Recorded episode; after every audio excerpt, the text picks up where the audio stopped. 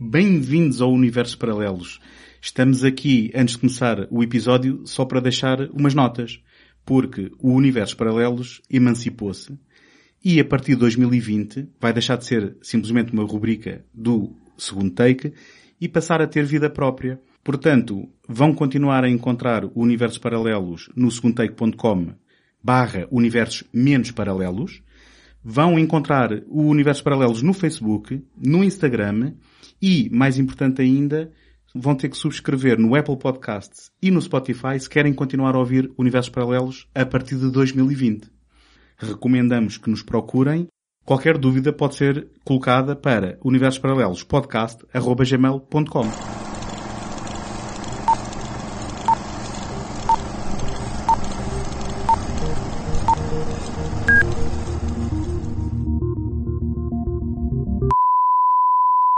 necessidade de regularem os vossos aparelhos. Nós controlamos a emissão. Acabaram de entrar em Universos Paralelos.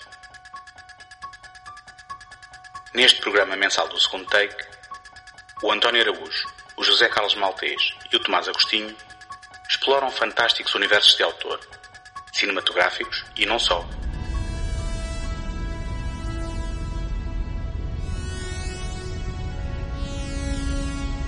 Desde mundos distantes em planetas desconhecidos até às áridas planícies do faroeste, não haverá pedra por virar numa busca contínua pela centelha de criatividade que alimenta a nossa imaginação.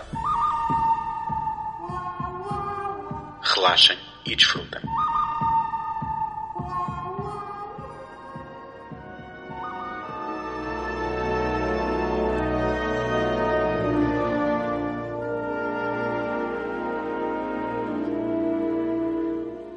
Em 1932, aos 44 anos, Raymond Chandler virou-se para a escrita depois de perder o emprego como executivo numa empresa petrolífera. Depois de publicar textos na revista Black Mask e vários contos, o seu primeiro romance, The Big Sleep, viu nascer em 1939 o detetive Philip Marlowe, a sua criação definitiva. Juntamente com outros autores contemporâneos, Chandler foi um dos nomes responsáveis pelo estilo hard-boiled e Marlowe não só substituiu os protagonistas dos seus contos anteriores em edições posteriores, como protagonizou as restantes histórias escritas pelo autor. Dos oito romances publicados, apenas um não foi adaptado ao cinema, sendo que alguns foram mais do que uma vez. Neste episódio dedicado a Raymond Chandler e mais especificamente a Philip Marlowe, vamos discutir o papel do autor na definição do estilo hard-boiled, bem como os vários retratos do detetive privado no cinema tanto no contexto do filme noir como em adaptações posteriores. Bem-vindos ao Universo Paralelos, José. Olá, António. Tomás. Olá. Eu hoje vou hum, fazer uma coisa ligeiramente diferente do habitual. Nós costumamos falar logo da nossa experiência pessoal com o autor. Eu gostava de fazer aqui e de vos lançar uma pergunta antes de falarmos de uh, Raymond Chandler. O que é que é isto do hard-boiled. Portanto, a, a, dureza fervida, a fervura... a, a fervura dura. dura. Uh, não, não, eu, na verdade, eu antes de começar, uh, eu, eu, eu, até agora ainda não consegui traduzir isso para português. Bom, eu, eu, penso que vamos ter que falar de uma definição que não inclua traduzir, não é? Fervido, ah. fervido, fervido duramente, fervido à, à bruta. Fervido à pressão. isso. Uh, portanto, o género fervido à pressão. Portanto, começamos bem na definição, não é? Sim, estamos à procura de patente. Portanto, agora vamos estar aqui a registrar os nossos direitos de hard-boiled é traduzido como fervida à pressão. É, ah. fervido até ficar duro, não é? é não, não será isso? Um, ou é uma fervura mesmo daquelas uh, que endurece, antiga? Que endurece. Sim, que endurece sim. Isso tem, tem um nome, não tem? Isso é, é um, daquele, um daqueles passos na, na produção, por exemplo, de, de, de, metais, de passar do líquido para o sólido, metal, por exemplo, fazer espadas e etc. Hum. Há uma coisa, eu não quero arriscar a dizer que é a tempura ou a têmpera. A têmpera, sim, sim. Mas é algo deste género, não é? A têmpera tem a ver com uh, retemperar, portanto, arrefecer, voltar a aquecer. Para dar uma sim, forma sim, sim, du dura, de certa forma, a um metal líquido, não é? Portanto, portanto o género têmpera. por onde é que queremos começar? Bem, este, este, este género, curiosamente, surge bastante antes do noir, não é? Uh, ou pelo menos aquilo quando oficialmente diz-se noir, que é só na década de 50, curiosamente, que uns, os críticos franceses disseram, isto agora chama-se noir. Um, e é logo em francês, noir. Sim, sim, é, eu não, não me peçam para dizer o nome dos dois críticos, mas foram dois críticos que juntos uh, cunharam esse termo. O, curiosamente, o, o género de têmpera surge nos anos 20, não é? Ali junto, devido a, às perturbações sociais que a América estava a passar, a, a, Prohibition Law e etc. E... Tu vais mesmo avançar com, o, com a expressão em português que nós uh, cunhamos, não? É, porque não, já, já dissemos em inglês. Agora as pessoas Pronto. podem escolher. Uh, acho que é mais uma brincadeira. Mas, mas, mas, acaba por ser, portanto, acaba por ser um, uma, uma, resposta às mudanças sociais, que é o que basicamente todos os géneros uh, de ficção especulativa acabam são sempre respostas, respostas a mudanças sociais e o hard boil não, não, não é diferente. Um, acaba por retratar sempre uma América mais, mais suja, uh, vítima, portanto, dessas consequências sociais e acaba sempre por retratar aquilo que nós hoje em dia chamamos os nossos anti-heróis, não é? Normalmente os personagens destes, destes, destas histórias, que eram sempre histórias pulp, já agora, estavam sempre fortemente associados ao movimento pulp, que também anos 20, anos 30 tem o seu auge aí, a sua era dourada.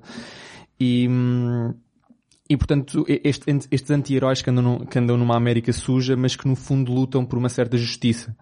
Um, o que causa, acaba por causar às vezes, por vezes, paradoxos morais, como vemos perfeitamente no, na personagem do Philip Marlowe. Um, e pelo que eu consegui entender foi um género de bastante sucesso uh, na América, portanto que depois veio da origem ao noir e, e, e, tem, e tem heróis como pronto, o Philip Marlowe, que é, que é, o herói de hoje, o Mike Hammer, Sam Spade, Leo Archer e o The Continental Op. Acho que são os, os heróis mais famosos do, do Hard Boiled. Sim, na, na verdade o Pulp terá sido de onde nasceu uh, o, o hard boiled, certo? Ou seja, sim, é, o polvo vem antes do, do, do hard boiled. Sim, sempre, sempre houve uma, uma certa tradição de folhetins, não é? Uh, dos Penny Dreadfuls, daquelas, daquela escrita uh, barata que dava emoções fortes, não é? Um, e que depois o, o Pulp veio traduzir, ou veio substituir, de certa forma. Os chamados livros de cordel. Os livros de cordel, uh, que muitas vezes até eram revistas, nem sequer eram sim, livros. Sim, sim, sim, sim. E onde, uh, aqui para o caso, um, o Raymond Chandler e outros autores começaram a escrever e de onde depois, deste caldinho, um, foi surgindo um determinado género específico é que se chamou hard boiled, que normalmente, uh, pelo que eu percebo, um, começou a juntar características que começavam por partir de termos como protagonista uh, agentes de, de, de ou, ou da, da, lei ou uh, detetives privados que já tinham sido digamos assim, polícias e que agora trabalhavam por conta própria, navegando ali os cinzentos, não é? De, de, de, daquilo que é uh, o confronto entre o, o, o crime, uh, as forças policiais, a corrupção que há entre esta, estas partes e penso que é daí que depois nasce este... Esses próprios detetives privados, ou outra expressão que ainda não encontrei tradução portuguesa, o, o chamado private eye. Um, ou o Seamus. O Seamus, exato. Essa ou, essa é que não tem, essa aí não tenho mesmo tradução ou, para essa. Ou o Gumshoe, que eu também gosto, gosto muito. Essa, essa sim. Um, também, também começavam a, ter uma certa expressão nesta, nesta América, uh, portanto, nesta América que passava por períodos bastante conturba, uh, conturba, conturbados, um, e curiosamente, o género como o conhecemos hoje, apesar de ter surgido nos anos 20 pelas mãos do, do Carol Daly, só é depois popularizado mais tarde pelo James Cain e por fim pelo Raymond Chandler, que é o toda a gente eh, atribui ao, como sendo o pináculo vá, do, do hard boil ao Raymond Chandler, apesar de ter existido outros antes, e o Raymond Chandler só começa a escrever a sério, mesmo já no final da década de 30, uh, eh, o Big Sleep é de 39, por exemplo. Um, mas, mas, mas, sim, acaba por ser, eh, o hard boil nasce, nasce dentro do pulp, tal como tem a ficção científica também nasce, portanto, aquela ficção científica, a segunda vaga da ficção científica, não é? Do, do Isaac Asimov e companhia, nasce também dentro do pulp e ambas nascem como respostas à América do, dos anos 20 e dos anos 30 só que depois acabam por divergir um bocadinho. Uma acaba por ir por um caminho mais especulativo, um, em que se preocupa mais com a ciência, com invasões alienígenas, etc., com a ameaça da bomba, eventualmente nos anos 50, e a outra acaba por e, e, hum, preocupar-se mais com a ameaça social um, da, da lei, ou seja, trabalhar nos campos cinzentos, como estava a dizer de António, da, da, da lei, um, morais que não eram nem pretas nem, nem, nem brancas, e, foi, foi, e foi um género que depois engra, engraçadamente deu origem ao, ao, ao, noir e por sua vez depois veio influenciar e miscuir-se outra vez de volta à ficção científica como nós já vimos aqui no podcast no Cyberpunk. Então já que falaste tanto do hardboil, eu, eu, eu avanço um bocadinho. Uh, acho que é importante uh, traçarmos aqui um, algumas, algumas linhas sobre o, o, que é o hard-boiled e na sua relação com o noir. Uhum. Já que muitas vezes as pessoas uh, tendem a pensar no noir como um, um, uma história de detetives e como o hard-boiled lida muitas vezes com detetives, Uh, as coisas parecem ser, uh, para muita gente se calhar, a mesma coisa. Uh, pronto, se o hardboiled nasceu no final dos anos 20, anos 30, apanhando a, a, primeira lei seca, depois a Grande Depressão e todas as mudanças sociais que houve nos Estados Unidos, o, o, o noir acaba por ser um produto da Segunda Guerra Mundial, ou dos efeitos da Segunda Guerra Mundial na sociedade americana, como o facto de, de ter havido uh, uh, um novo papel para as mulheres quando os homens estavam ausentes e elas terem ganho poder, por assim dizer, quando, quando tiveram que sair de casa a trabalhar e ocupar funções que até aí eram masculinas e quando os homens regressaram perceberam que tinha uma sociedade diferente daquela que tinha deixado. O próprio desencanto da guerra quando se luta por uma coisa que se pensa que, que vai mudar o mundo e depois se volta à casa e vê-se que afinal nada mudou, tudo está pior e as pessoas esquecem-se porque é que estiveram a lutar ou, ou, ou, que esperança tiveram na luta que, que fizeram. E isso são, são tudo uh, influências e são, são as bases de onde depois o noir veio a, a nascer. A verdade é que o noir, quando, quando se revela se calhar mais como um género cinematográfico, pelo menos no início, quando ele explode, uh, vai aproveitar que literatura? Exatamente a literatura hard-boiled. Uhum. Não, não necessariamente só essa literatura, mas uh, alguns dos nomes mais, mais, mais famosos, como os, aquilo de que vamos aqui falar hoje, o, o Philip Marlowe, as histórias de Philip Marlowe escritas pelo Raymond Chandler, um, e outras são histórias hard-boiled. Portanto, há, há, esta, há esta uh, osmose, por assim dizer. Houve um crítico que disse, a dada altura, não lembro agora como é que ele se chama, que disse as diferenças, se ele queria, se ele queria distinguir hard-boiled fiction de, de, de noir, uh, ele distinguia da seguinte forma. no, no noir, temos sempre a, a conturbação uh, psicológica do protagonista, os seus limites morais, a sua ambiguidade, o seu amoralismo, ou a moralidade, aliás, uh, e um, todo o peso da sociedade sobre ele e sobre aquilo que o rodeia. No, no, na ficção hard-boiled, isto existe sim, mas como fundo, não necessariamente no protagonista. Uh, pronto, é uma definição. Mas é essa confusão que se pode fazer um, em, em, que consideramos o hardboiled e o uh, filme noir como quase intermutáveis tem precisamente a ver com uh, isso que tu estavas a dizer, de que quando uh, e, e, é engraçado nós falarmos em filme no ar porque na altura era filme só. eu gosto de fazer esta piada. Exato, porque... só, no, só no meado da década de 50 é que foi cunhado e, retrospectivamente como E só como foi aceito mais tarde, já na década de 70, curiosamente. Uhum. Já, aí já estamos no neo-noir. É, é, sim, mas, mas mesmo, mesmo digamos, a reavaliação retrospectiva de chamar filme noir àquilo que se chama filme noir hoje, quando eles eram feitos eram, eram, eram filmes.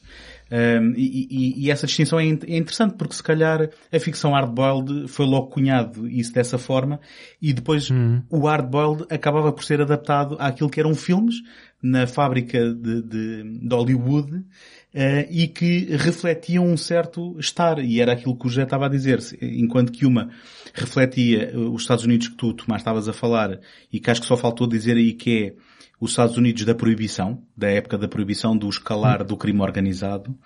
Depois... Devido à lei seca. Devido à lei seca, exatamente. Depois, o, o cinema em geral reflete todo um estado de espírito, um, ehm, refletindo o, os tempos, digamos assim, vividos durante uh, a guerra e sendo que o hardboiled foi aproveitado para servir de base ao cinema, acabou por portanto, ver os seus, as suas características importadas para o grande ecrã e daí haver esta, esta confusão de, de género. Se bem que também há género literário chamado de noir, um, Provavelmente chamado já posteriormente, como estavas a dizer. Pois, eu, eu li alguns que o género literário noir hum. um, tinha uma, uma distinção do hard boil de se focar nas vítimas um, e não tanto nos detetives que procuram, digamos, resolver os Sim, casos. Se calhar também o próprio género, desculpas, se calhar o próprio género noir também já se chama noir porque se calhar já, na altura já tinha sido do pulp. Portanto, já não estava, o hardboil associa-se muito à, àquele estado de pulp e o que o José disse há bocado faz todo sentido, em que o pulp preocupa-se muito mais com a ação do que propriamente com os estados emocionais e psicológicos do protagonista. Um, mas desculpa, José. Uh, até porque nós falamos em literatura hard-boiled, mas não se fala em, em filmografia hard-boiled. Exatamente. E, é exato. no noir isso acontece. Uh, mas uh, o, o, que eu também acho é que, enquanto hard-boiled, estamos sempre mais preocupados nas tais histórias policiais, seja do lado do criminoso ou do lado do, do, do detetive ou do lado da força da ordem da polícia, no noir isso não é necessariamente assim, porque o noir transcende as histórias policiais, embora, lá está, haja aquele, aquele, hum, aquela crença se calhar comum de que um noir é sempre uma história de detetives. Isso é, é, é falso, não é? Alguns dos mais famosos noirs, por exemplo, o Sunset Boulevard, o Crepúsculo dos Deuses do Billy Wilder, não é uma história policial. O Mildred Pierce do Michael Curtis com a Joan Crawford não é uma história policial.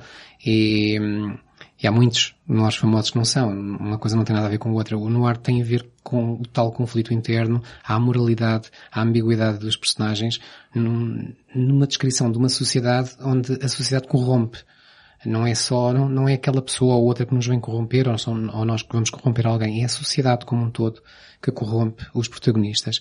E pronto, isto pode ser visto no âmbito policial, no âmbito detetivesco ou, uhum. ou não. Eu gostava só de acrescentar mais uma coisa que o, o Tomás falou da influência depois do filme no ar na própria ficção científica. Estamos a falar no que diz respeito à estética um, e, e, cinema.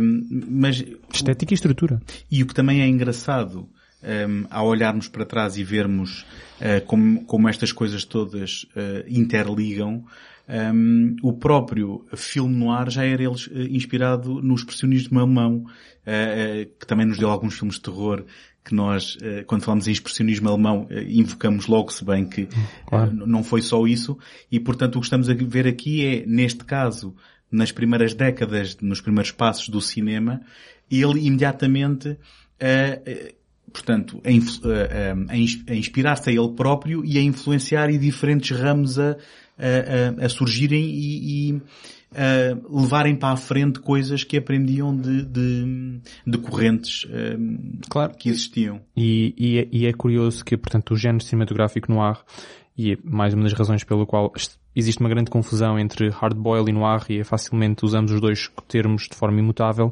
é que o noir não se assume como tendo só uma estética, ou, ou melhor, tem a estética noir, mas a estética noir é uma, um, com, com confluência de, de, várias influências estéticas, entre elas, obviamente, estéticas temáticas, como aquelas que víamos no Hard Boil, um, a América cheia de crime organizado, um, a sociedade que corrompia, o próprio indivíduo que duvidava, portanto, os, ter, os, os, os temas de, da paranoia, da, da, alienação, são bastante comuns na história de Hard Boil, que acabam por tematicamente transportar-se para, para o género cinematográfico no ar.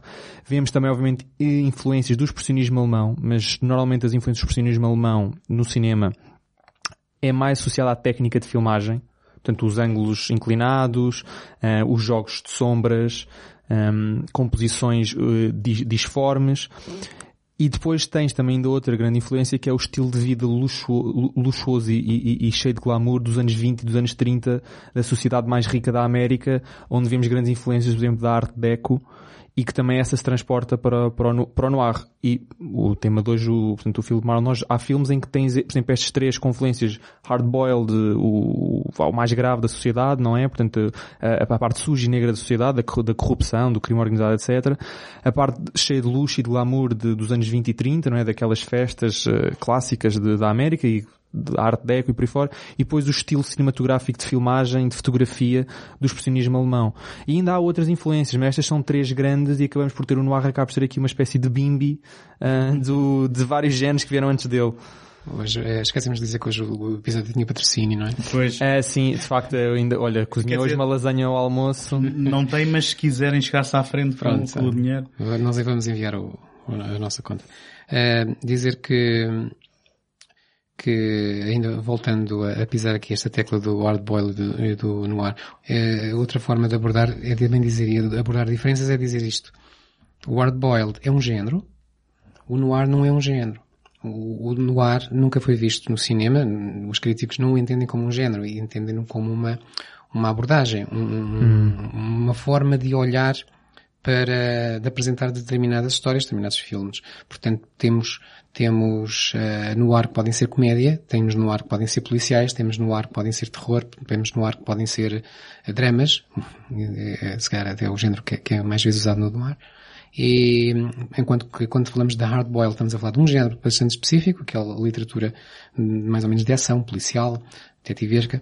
No, no noir não é assim, temos uhum podíamos ter qualquer género praticamente. Ficção científica, aliás. Sim, de facto, de facto acho que é mais correto dizer que o noir é um estilo estético portanto, na sua ascensão conceptual e temática, mas também na sua Sim. a, a seção depois... mais material e mais plástica da coisa.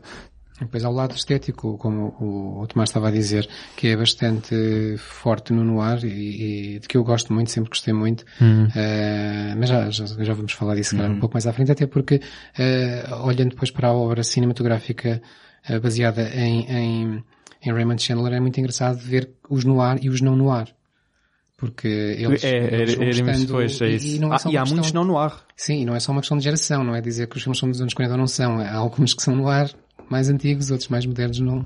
Há alguns mais modernos que são e outros mais antigos que não são. Uhum. Até, até porque normalmente quando nós pensamos em noir, é raro a primeira imagem que nos vai à cabeça é um noir a cores.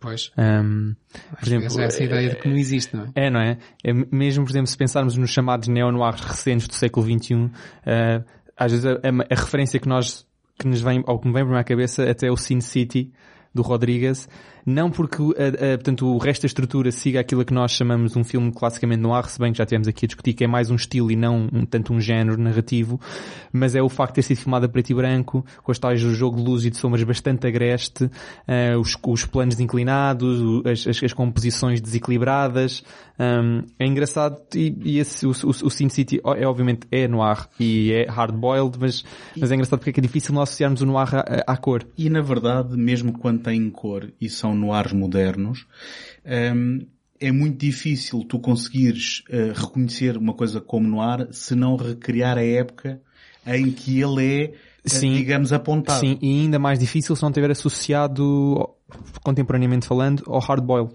Uhum. Uh, às histórias hard-boiled. Sim, sim, sim, sim, Ora então, e posto isto, o que é que vocês conheciam de Raymond Chandler antes e o que é que ficaram agora a saber sobre o homem uh, que tiveram, uh, penso eu, a investigar e a ler para este episódio? Era para fazer isso? Olha, é, por acaso Raymond Chandler era, era um senhor com quem eu já privei durante muito tempo uh, através da televisão. Em, nos anos 80 surgiu uma série na televisão que passou em Portugal chamada Bem, só seu nome em inglês, agora que esqueci-me do nome da altura. Uh, Philip Marlowe Private Eye. Provavelmente qualquer coisa parecida em português. Uh, e um, protagonizada pelo Powers Booth. Uh, e um, descobri recentemente que são apenas 11 episódios. Na altura eu pensei que, que fossem dezenas. Uh, e eu via aquilo religiosamente. Eu adorava aquilo, eu era miúdo e aquele tipo de detetive diferente do, dos detetives clássicos do, do, do, Conan Doyle e da, da Agatha Christie, uh, em que pegava na pistola e ia para a rua e falava mal para as pessoas. Uh, aquilo mexeu comigo e eu, gostei imenso. Não, não tenho recordação absolutamente nenhuma de ver isso. Depois lembro-me que logo, provavelmente a seguir também na televisão portuguesa, passou outra, uma série que não tem nada a ver com Raymond Chandler, mas recriava uh, a época, porque este, estas séries uh, reportam-se, pelo menos a, a, aquela do Philip Marlowe reporta-se aos anos 40 e, e, tenta construir uma estética dos anos 40. Não consegue muito bem, aquilo parece mais anos 60, acho que fica ali a meio caminho entre os 80 e os 40. Uh, mas, mas, mas pronto, tenta e coloca o personagem na, na, na época dos, dos, dos romances e das, dos contos uh, de que ele nasce. Uh, dizia eu, apareceu outra série logo de seguida que chamava-se Mike Hammer, o personagem do Mickey Spillane, mais um, mais um escritor de hardboil, e que um, era protagonizada, protagonizada pelo Stacy Kitsch, uh, com o seu farto bigode, e, e na mesma linha. Eu, eu via isso tudo e depois tive a oportunidade de comprar uma coleção de, de livros do de Raymond Chandler, as obras completas, e li alguns na altura e, e pronto, estava muito embrenhado nesse, nesse mundo.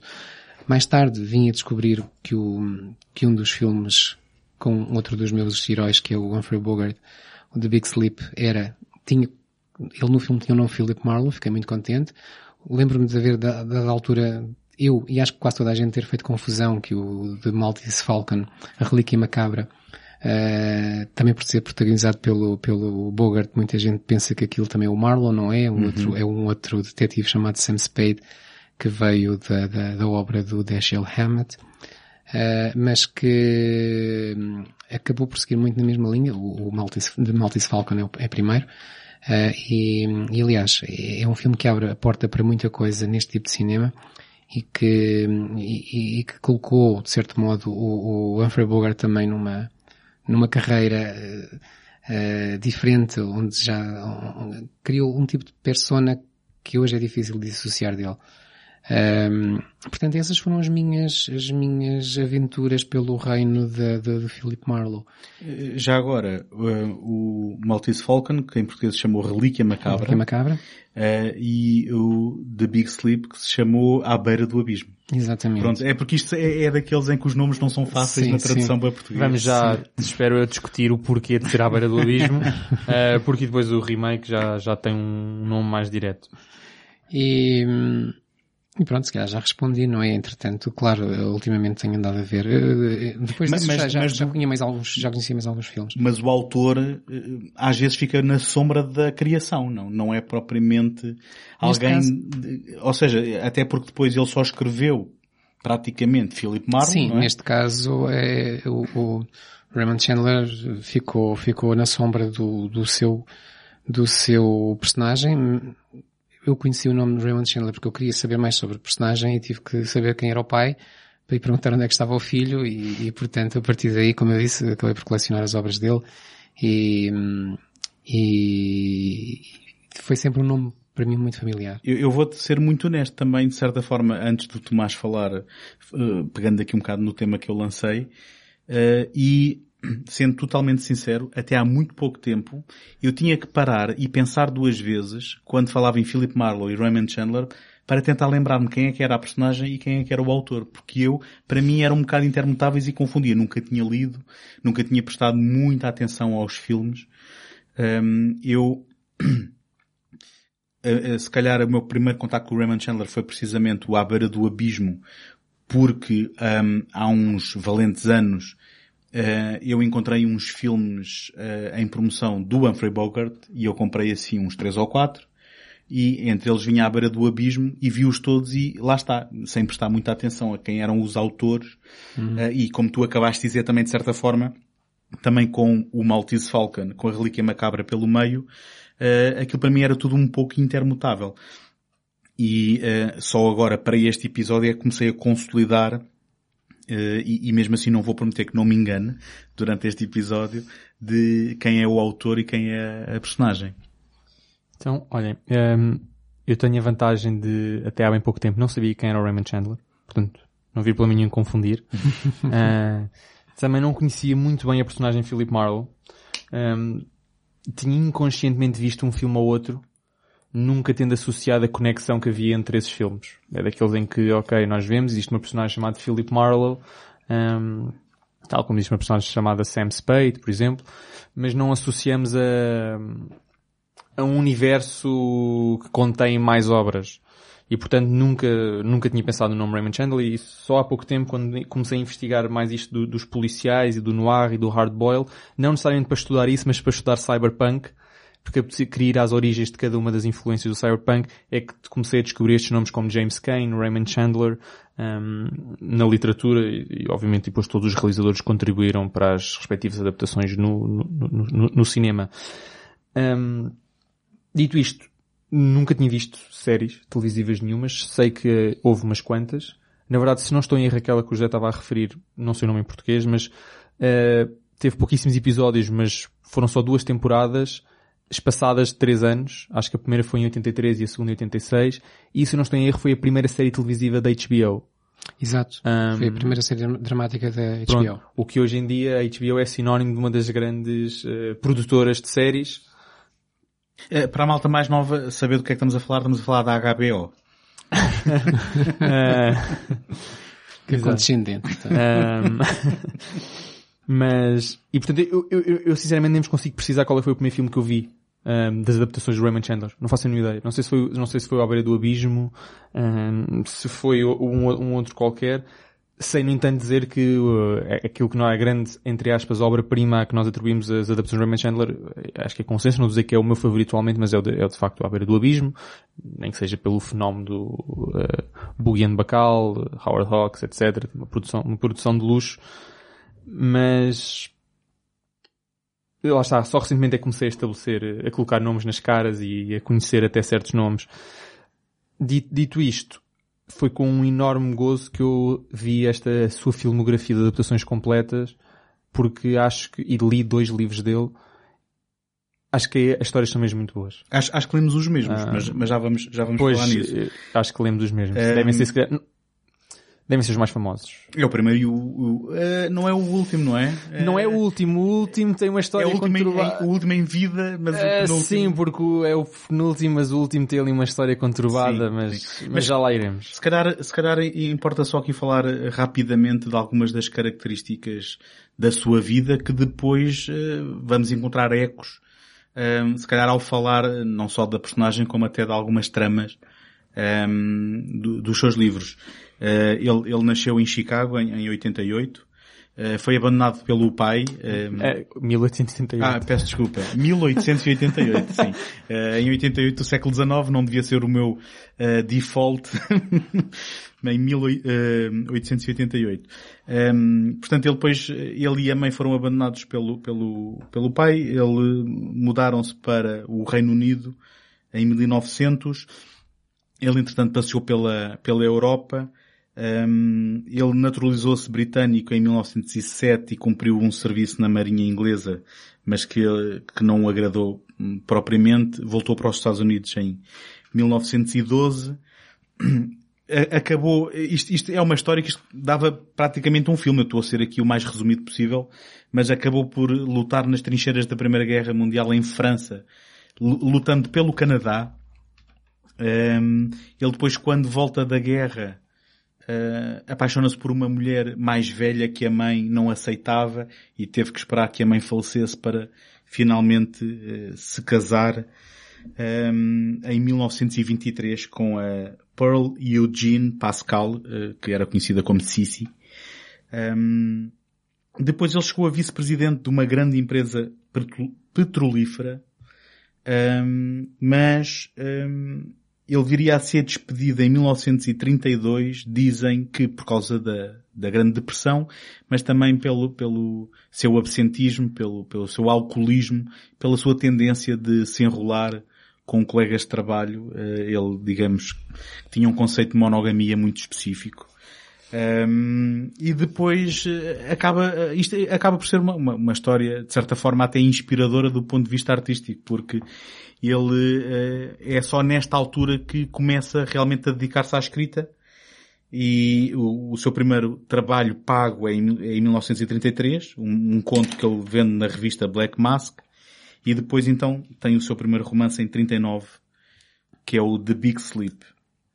Um, em 54, a, a, mulher depois de uma doença prolongada morre, ele entra numa depressão, ele tenta o suicídio em 55 e viria a morrer de complicações de pneumonia em 59.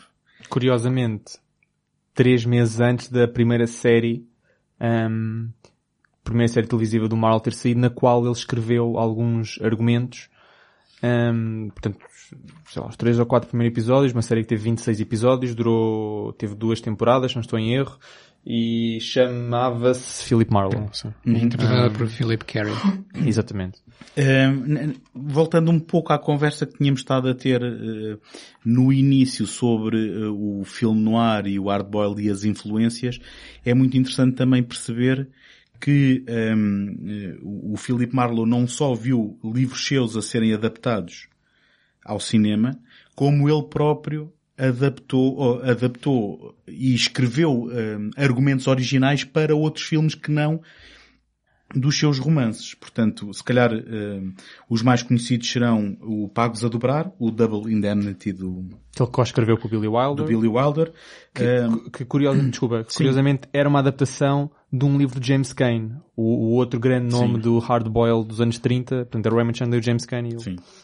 É, sendo que havia aqui uma polinização cruzada fantástica, porque depois o, o Big Sleep tem o William Faulkner também a trabalhar no argumento, não é? Sim. mas, mas já falamos. Uh, ele também colaborou com o Alfred Hitchcock no desconhecido do, do Norte Express, o Strangers on a Train. Uh, Se bem que eu acho que não é, é uncredited se não estou em erro. Ele uh... escreveu também argumentos originais, como por exemplo o, o Dália Azul, se calhar um filme menos celebrado, de, de Blue Dahlia de George Marshall, em 46. Mas pronto. Um... Eh, Na verdade esse foi o único argumento produzido. O da Blue Dahlia foi o único argumento produzido. Ele escreveu dos, mais... Dos originais. Dos originais. Portanto, dos originais foi o único produzido. Um, o do Hitchcock, ele não está acreditado porque ele teve uma, uma desavença qualquer com o Hitchcock, porque o Hitchcock leu o argumento e achou que estava mal então ele reescreveu. Uhum. Que já agora era, era um livro de Patricia Highsmith também. Exatamente, exatamente. Um... Lá está, tal uh, polinização múltipla nos escritores. foi visto a pegar no, no argumento, pôr a mão no nariz e deitar aquilo no caixote de lixo. E Sim. Disse, isto é o que eu penso dele. E depois o Raymond Chandler foi entrevistado na, na resposta a essa ação e ele disse, ah, eu não quero saber, eu fui pago. Pronto, uh, parece-me legítimo. É engraçado que um dos filmes que possivelmente a gente vai fui, aqui fui, falar... Desculpa, fui pago por aquele velho gordo. Eles são mesmo isso. Pois foi, pois foi, já não tinha... Ok, pois sim, então sim. não terão ficado amigos, não é? Não. É. Um, Coisa há... que hoje é normal na política, mas pronto. Este tipo de tratamentos. há um, há um, há um filme do qual nós depois vamos falar, que é uma adaptação do seu romance, cujo primeiro rascunho foi escrito por ele, uh, era um argumento quase com 180 páginas e do qual li algures que foi considerado uh, celebremente como sendo muito mau. e portanto, enfim, isto vale o que vale. Um, de qualquer forma, um, além destes argumentos, e agora focando um pouco uh, naquilo que são as, as suas, os seus romances, eu gostava só que falássemos um pouco sobre aqueles que a gente terá lido, e se quiserem falar sobre outros também, mas focar-nos um pouco sobre os romances e o seu estilo, não é? Ah, ah, eu, eu, já lanço aqui a, a, conversa, mas gostava só de deixar uma nota que eu também acho muito interessante, porque eu não me foquei, nem, nem aliás, não me foquei, nem sequer vi quase nada de contos. Um, eu li dois, dois romances, precisamente o, o The Big Sleep e o, e o The Long Goodbye. Um, e uma coisa que eu achei engraçado descobrir, e um, ao saber isto faz sentido perante as narrativas que a gente tem, é de que ele muitas vezes escrevia romances fazendo quase um Frankenstein de contos que tinha escrito previamente. Uhum. Um, eu não sei o que, é que o que é que vocês leram, o que é que vocês acharam das suas narrativas e do seu estilo de escrita. O próprio chamava isso canibalismo. Uhum. Posso, desculpa, antes de, de começar a anunciar a, a lista do, do, que tiveste a ler, só uma pequena correção há bocado quando estávamos a referir que o Último Adeus, portanto, ao longo do Goodbye, Goodbye teria sido o último romance que ele escreveu em vida, e portanto publicado em vida, não é provavelmente verdade. Ele depois do Long Goodbye ainda escreveu um outro romance que eu não li. Playback. Exatamente, Pronto, que é o Playback. Sim. Depois, curiosamente... Que é o tal que nunca deu filme nenhum, não é? E sim. O único, sim. O único nunca adaptado ao cinema. Exatamente. Exatamente. Depois, o, ele, na altura da sua morte, os rumores contam que ele terá escrito quatro capítulos de um romance inacabado. Depois um fã barra escritor fantasma de nome, desculpa, tenho que ver porque não me lembro que é o Robert Parker, uh, acabou por acabar o romance. Mas tendo em conta que ele só escreveu... Mas, com, a, com, a, autorização do, sim, digamos, sim. Dos, de, sim, dos detentores dos direitos sim, da, da sua obra. Sim, não? É? E mais tarde veio a escrever ah. aquilo que ele chamou uma sequela ao The Big Sleep, este Robert B. Parker. Exatamente. O já agora esse, esse romance que ele escreveu quatro livros, depois foi coado por esse Robert Parker, chamava-se, chama-se The Poodle, Poodle Springs, e que teve a sua adaptação televisiva, eh, televisiva ou de cinema? Bem, agora não é lembro. É, é um é telefilme, sim. É, telefilme. Um, em 98. Em... Exato, em 98. Em... Com, com o Marlon interpretado por James Caan, eu por acaso... Exatamente, em 98. Eu esse não vi.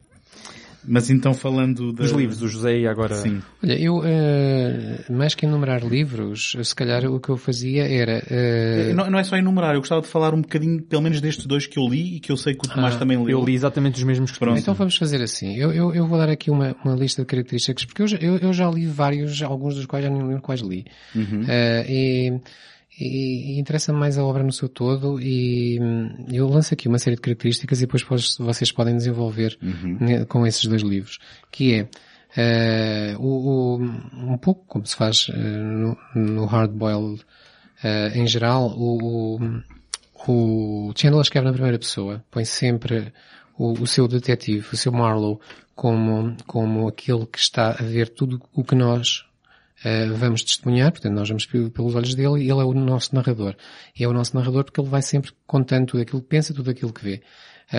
O que distingue já muito este tipo de escrita daquilo que é a literatura detetivesca clássica de, de, do final do século XIX e princípio do século XX, como nós uh, já aqui falámos no Sherlock Holmes, e se calhar um dia poderíamos falar da Agatha Christie, uh, em que uh, tínhamos sempre detetives que eram vistos por alguém, detetives endeusados, vistos por alguém ao nosso nível. O Watson do Holmes e o Hastings do Poirot, etc. E, e que só nos davam a ver aquilo que eles uh, sabiam de fora e às vezes sabiam muito pouco, ou não, não percebiam quase nada, tal como nós não perceberíamos quase nada se lá estivéssemos. Ou pelo menos era, era um bocado essa a ideia que o autor queria dar.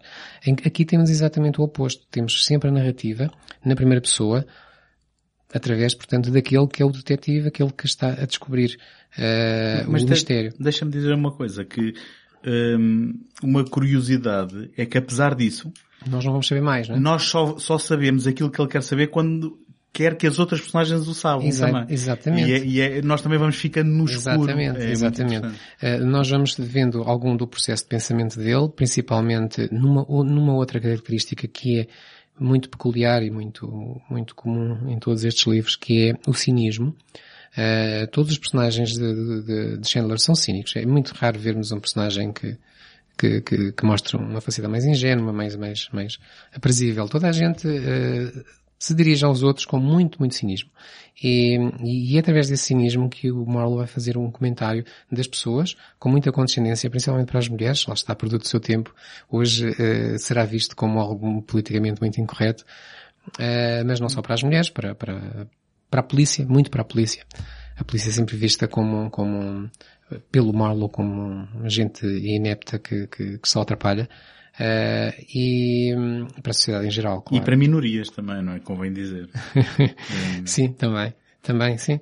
Uh, depois, uh, características, uh, uma, uma grande, uma coisa que eu gosto muito nele, que são as descrições que ele faz para nos descrever um ambiente, para nos dar, para nos introduzir num ambiente.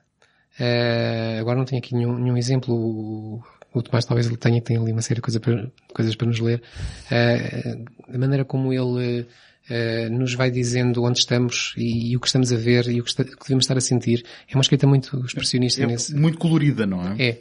É muito dura. Uh, feita sempre com muito aquilo que os americanos chamam o street jargon, a, a, a linguagem de, de, rua. Ele, uh, acredito que naquela altura tenha educado muitos leitores com muitos novos termos que não conheciam, porque não são, enquanto nós estamos sempre a pensar que os, os escritores devem, devem trazer-nos uma linguagem erudita, o, o Chandler faz o contrário, traz a linguagem de rua para, para, para a sua escrita. Uh, muito dura, muito, muito dura, mas muito evocativa e muito expressiva, uhum. muito colorida, como disse o António.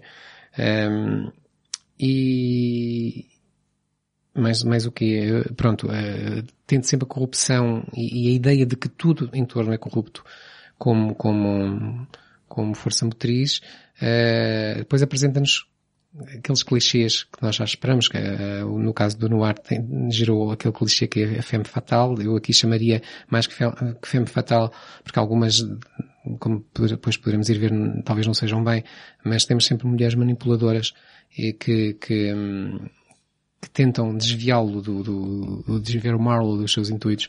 Isto é, é claríssimo no, em todas as histórias.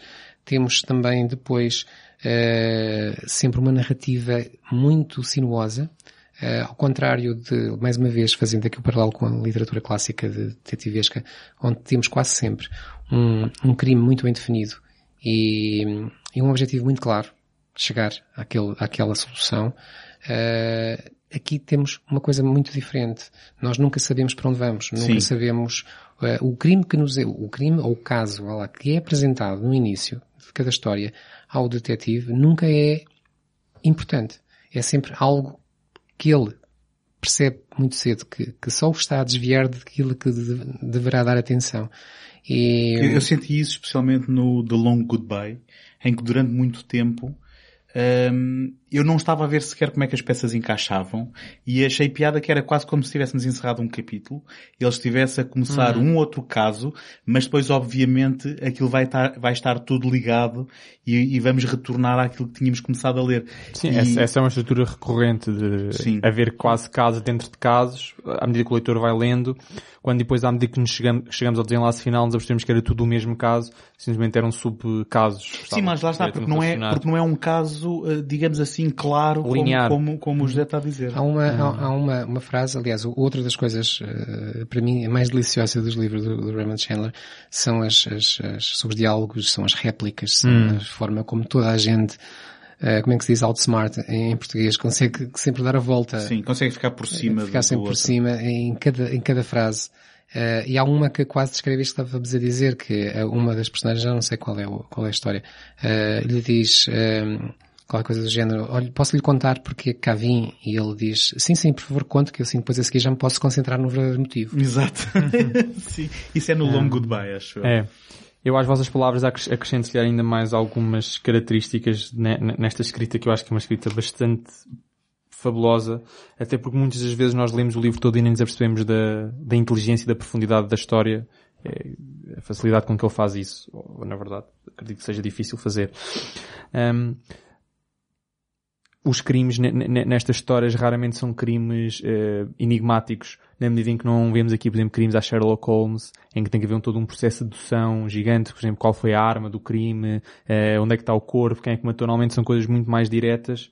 Um, e que revoltam à, à, portanto, à volta de tema, em torno de temas mais comuns, como a chantagem, os, os, os crimes passionais, são tem, coisas mais... É menos forense e tem mais a ver com as motivações pessoais é, de, cada, de cada que, personagem. Tanto que uh, um crítico qualquer disse, disse, o seguinte sobre a obra do Raymond Chandler, que a história debruça-se mais sobre o processo de uma investigação criminal e não sobre os seus resultados. Por isso é que uh, frequentemente vemos o, o Marlowe mais preocupado nas viagens do ponto A para o ponto B, um, ehm, nas, nos diálogos, nas interações com os personagens, do que propriamente nas consequências que isso tem para, para a investigação criminal, para os resultados, com, por exemplo, prender o, prender o culpado. Nós, é, é, é raro ver este, estes atos processuais. Uh, um, processuais, quer dizer, operatórios, na medida em que eh, desembocam numa, numa consequência, como por exemplo, chegar ali, uh, apanhar o prisioneiro, metê-lo na cadeia, etc. É, é, muito mais comum isso não, não, não, estar, não estar em cena outra, outra coisa muito característica desta escrita de Chandler, e vai, se calhar, dar, dar um exemplo, ou que o já estava a dizer, da, da, descrição que ele faz do espaço e das personagens, é que é uma escrita muito feita de opostos. Ele rapidamente, num, num, ao descrever uma cena, está a dizer algo muito positivo, como eu estava assim vestido, eu fiz a barba, uh, pus perfume, não sei o quê, ah, mas eu não quero saber se alguém liga a isto estas coisas feitas de opostos também, também por exemplo, ele é, uh, frequentemente pode pôr, imaginemos, um, ehm, itens luxuosos e glamourosos como grandes carros ao lado das maiores peluncas. E portanto é esta escrita de contraste, às vezes nas, na, numa própria linha de algo. Outra coisa pela qual o Raymond Chandler é, é famoso é aquilo que uh, os americanos chamam os one-liners. Não é? Aqueles diálogos assim incisivos, uh, ocasionalmente uh, cínicos e eu acho quase sempre sarcásticos e, portanto, ele é muito famoso pelos one-liners e se calhar nós conseguimos lembrar de uns quantos, eu que só li dois livros, eu li os mesmos que o António, o Imensa Deus e o À Beira do Abismo. E há vários que, que voltam constantemente à memória. Outra coisa que é, que eu gostei de ver foi que muitas vezes nos filmes eles apanharam algumas one-liners que não estão nos livros, mas que foram muito bem escritas por quem, por quem, por quem os escreveu. Eu, eu sei em qual é que estás a pensar. Estás a pensar naquela do cavalo do, do À Beira do Abismo entre a Bacal e o Bogey, não? Em que eles sugerem que... Ainda não estou a lembrar dessa, mas essa é Eu também não estava a lembrar dessa, mas, essa, essa, mas essa, essa, é boa. Essa não é, do te, não é do texto original, mas foi para apimentar. Nem, eu estava a lembrar da, daquela do... Portanto, esta já não tem a ver com, com, com, o fenómeno de Boogie and Bacal, mas é também no, no, no, no filme À Beira do Abismo. Um, na cena do, taxi, do taxista, da taxista, ah, na verdade. Sim, sim, sim, I'm your woman. Não, não, melhor que isso. É, é, a última, não é? é a última quando ele está para despedir, ele diz, uh, podes-me ah, telefonar quando quiseres, mas telefona de noite que eu trabalho é, de dia. Exatamente. exatamente. Uh, ou seja, são muitas e o, o, os próprios livros têm várias e quando não são one-liners são peças descritivas absolutamente geniais. o À Beira do Abismo, o parágrafo inicial é fenomenal e está repleto destes opostos. Uhum. Um, eu vou-vos só ler duas ou três linhas só para exemplificar, para eu não estar aqui a, a inventar exemplos. Um, por exemplo, um, um exemplo parecido com aquele do Too Limp e tal. I was neat, uh, desculpa dar em inglês, uh, essa é edição que eu tenho. I was neat, clean shaven, sober, and I didn't care who knew it. I was everything the well-dressed private detective ought to be. I was calling on four million dollars. Depois deste diálogo, ele entra de facto, portanto, ele que é, tem uma vida mais ou menos modesta como detetive, ele aqui está excepcionalmente bem vestido, bem trajado, porque ele depois vê-se entrar na, na porta da entrada de uma mansão que não é propriamente algo recorrente na, na, nas, nas, nas histórias, está aqui ao beira do abismo, é de certa forma, diria, uma, uma, uma exceção, mas ele entra assim numa mansão com, em que se começam a ver os grandes carros, os Rolls Royces, um, os Bentleys, etc, o, o, o, chauffeur, depois esse, esse, motorista tem o subplot mais Estamos uh, a dizer, não é muito recorrente, mas eu por acaso aí, aí, discordo um bocadinho. Eu notei no, no Raymond Chandler uma coisa que se calhar um, me surpreendeu um pouco, uh, quando pensei nisto como um todo, que é, é, é, muito habitual que as histórias dele se passem entre uma certa nobreza americana. Uh, estou a pensar no... Uh, sim, tens razão. Eu se calhar não me expressei corretamente. Sim, tens razão. Isso vai, contribui para aquele contraste, como por exemplo estar num um, um Rolls Royce São Bento e ao lado de uma, de uma, de uma espelunca. Sim, tens razão. No noir nós estamos habituados muito a ver aquelas histórias de rua de pessoas de, de, de de ladrões de bairro que, que não têm muito onde cair mortos. Aqui mesmo que o Marlowe se queixa muitas vezes não tem onde cair morto, morto, a verdade é que os clientes que o procuram são sempre pessoas da alta sociedade. E, e ele tem um certo desdém por elas e por tudo aquilo que representa e ele usa a expressão várias vezes nos seus livros por tudo eh, aquela era vitoriana. Portanto, estamos a falar de alguém que teve experiência no Reino Unido, experiência de vida, uhum. e ele uh, reage muito contra um, digamos, as heranças ainda dessa forma de estar. E ele refere várias vezes isso mesmo. Ele um, mostra muito desdém, mas eu gostava só de comentar a questão da escrita direta e de one-liners ou, ou de, de, de, de, uma escrita que é muito citável, uh, porque ele inspirou-se no, no Pulp, não é? Ele, ele, ele próprio diz que aquilo que gostou nas revistas Pulp era um, que a escrita era forte, era honesta e chegava até a ser grosseira. E eu, se não me engano, ele depois, e como todos os escritores fazem, acabou por escrever sobre escritores. Uh, temos o caso mais óbvio do, uh, do Philip Wade no... Não, Roger. Rod, Roger, Roger Wade, Wade obrigado, no... obrigado. Roger Wade no, no Imensa Deus, mas uh, num livro que eu não li, mas na adaptação cinematográfica do um, ehm, The Lady in the Lake, uh, ele também, o próprio Philip Marvel, Marlowe tinha escrito uma história e entregue a uma revista. E eu já não me lembro exatamente qual é o diálogo que ele tem com a editora, mas ela pergunta-lhe qualquer coisa sobre como é que é a característica da, sobre o que é que é a história dele, o que é que a história dele tem. E ele diz frases curtas. Um, e portanto, ele próprio acho que brinca Sim. um bocado com esse, com essa, com essa característica. Uma das coisas que também me impressionou é, apesar de tudo aquilo que, obviamente, que não faz parte da nossa realidade, um, de, de, de, hoje em dia, de, nós estamos a falar quase quase 100 anos depois de ter sido escrito, mas ainda assim a, a forma um, da escrita parece-me relativamente moderna. Não é, eu não estou a ler e a pensar, é pá, que chatice, que isto é, é, difícil de ler porque é antigo. Não, apesar de estar a falar sobre uma era que não é a nossa e sobre uma realidade que não é a nossa, a escrita pareceu-me que não, que não datou mal. Parece-me que é completamente acessível ler um livro dele agora é. uh, e, e, e, se calhar muito mais do que uh, tentativas que a gente já falará de, de tentar adaptar para o cinema trazendo o Philip Marlowe para os tempos modernos. Mas eu gostava só também de falar de uma coisa uh, em particular, que é um, a moral do, do Philip Marlowe. Um, o, nós, nós, obviamente, vamos conhecendo essas histórias pela narração do próprio protagonista. Um, o que é que vocês acham da moral dele? Porque um, se ele, ao mesmo tempo, parece ser muito fiel, digamos assim, a quem é o seu cliente, e ter aí uma, uma certa ética e uma certa conduta, no fim de contas ele deixa criminosos escaparem, não é? Eh, sem, sem serem levados à justiça. Um, não acham que há aqui alguma ambiguidade moral dele, também por causa desse desdém às figuras da autoridade? Sim, por, eh, por essa perspectiva, pode-se dizer que sim. Mas eu, eu, porque assim, primeiro temos que definir um padrão e depois a seguir julgar, não é? E, e, e se quisermos definir pelos nossos padrões de justiça, ele várias vezes, eu até digo mais, ele não é uma questão de deixar fugir os criminosos, é de ele sobrepor-se à justiça. Ele faz o papel de Deus. Ele, uhum. em, em determinadas histórias, quando chega ao fim, ele decide quem deve ser culpado e quem não deve ser culpado. Ou melhor, quem deve ser inocentado.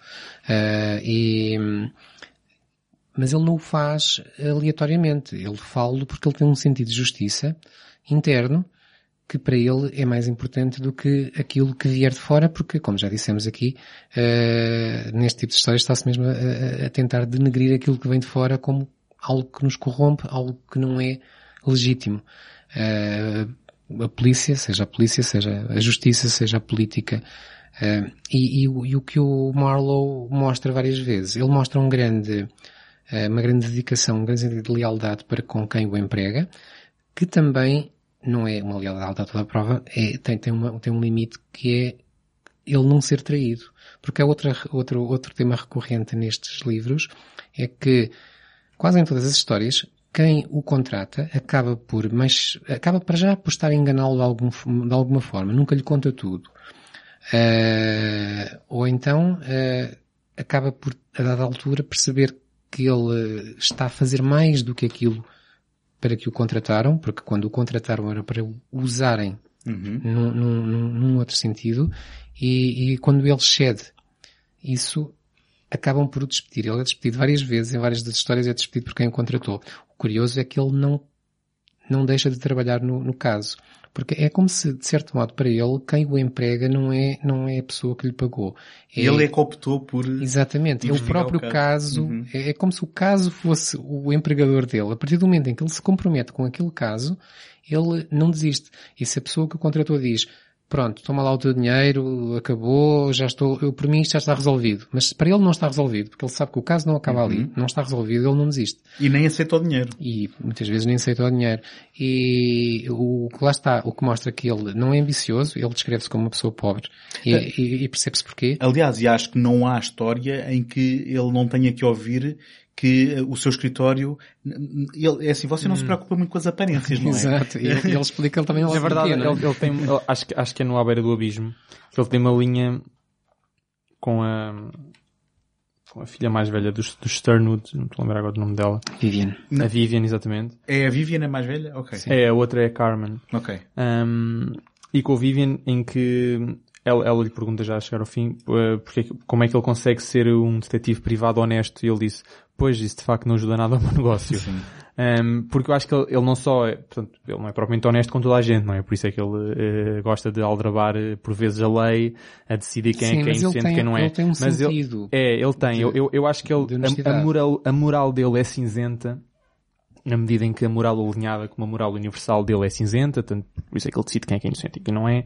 No entanto, eu acho que ele tem um sentido ético muito estrito, Sim. ao qual segue rigorosamente, e que esse sentido ético passa frequentemente por contornar a lei, por ele achar que a lei é muito preto no branco e a vida é mais cinzenta, e eu acho que essa, esse desdém que ele tem pela lei é, e depois é encarnado ou é incorporado no desdém que ele tem pela polícia, porque a polícia acaba por ser a cara um, da lei, daqueles que, que, que, um, que a empregam.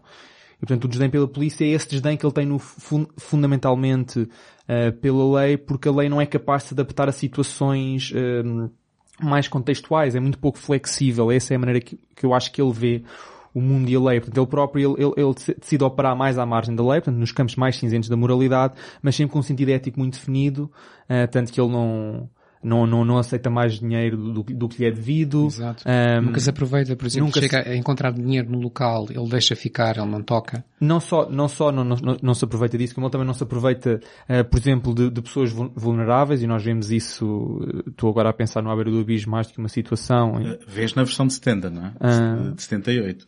Porque na outra está vestida.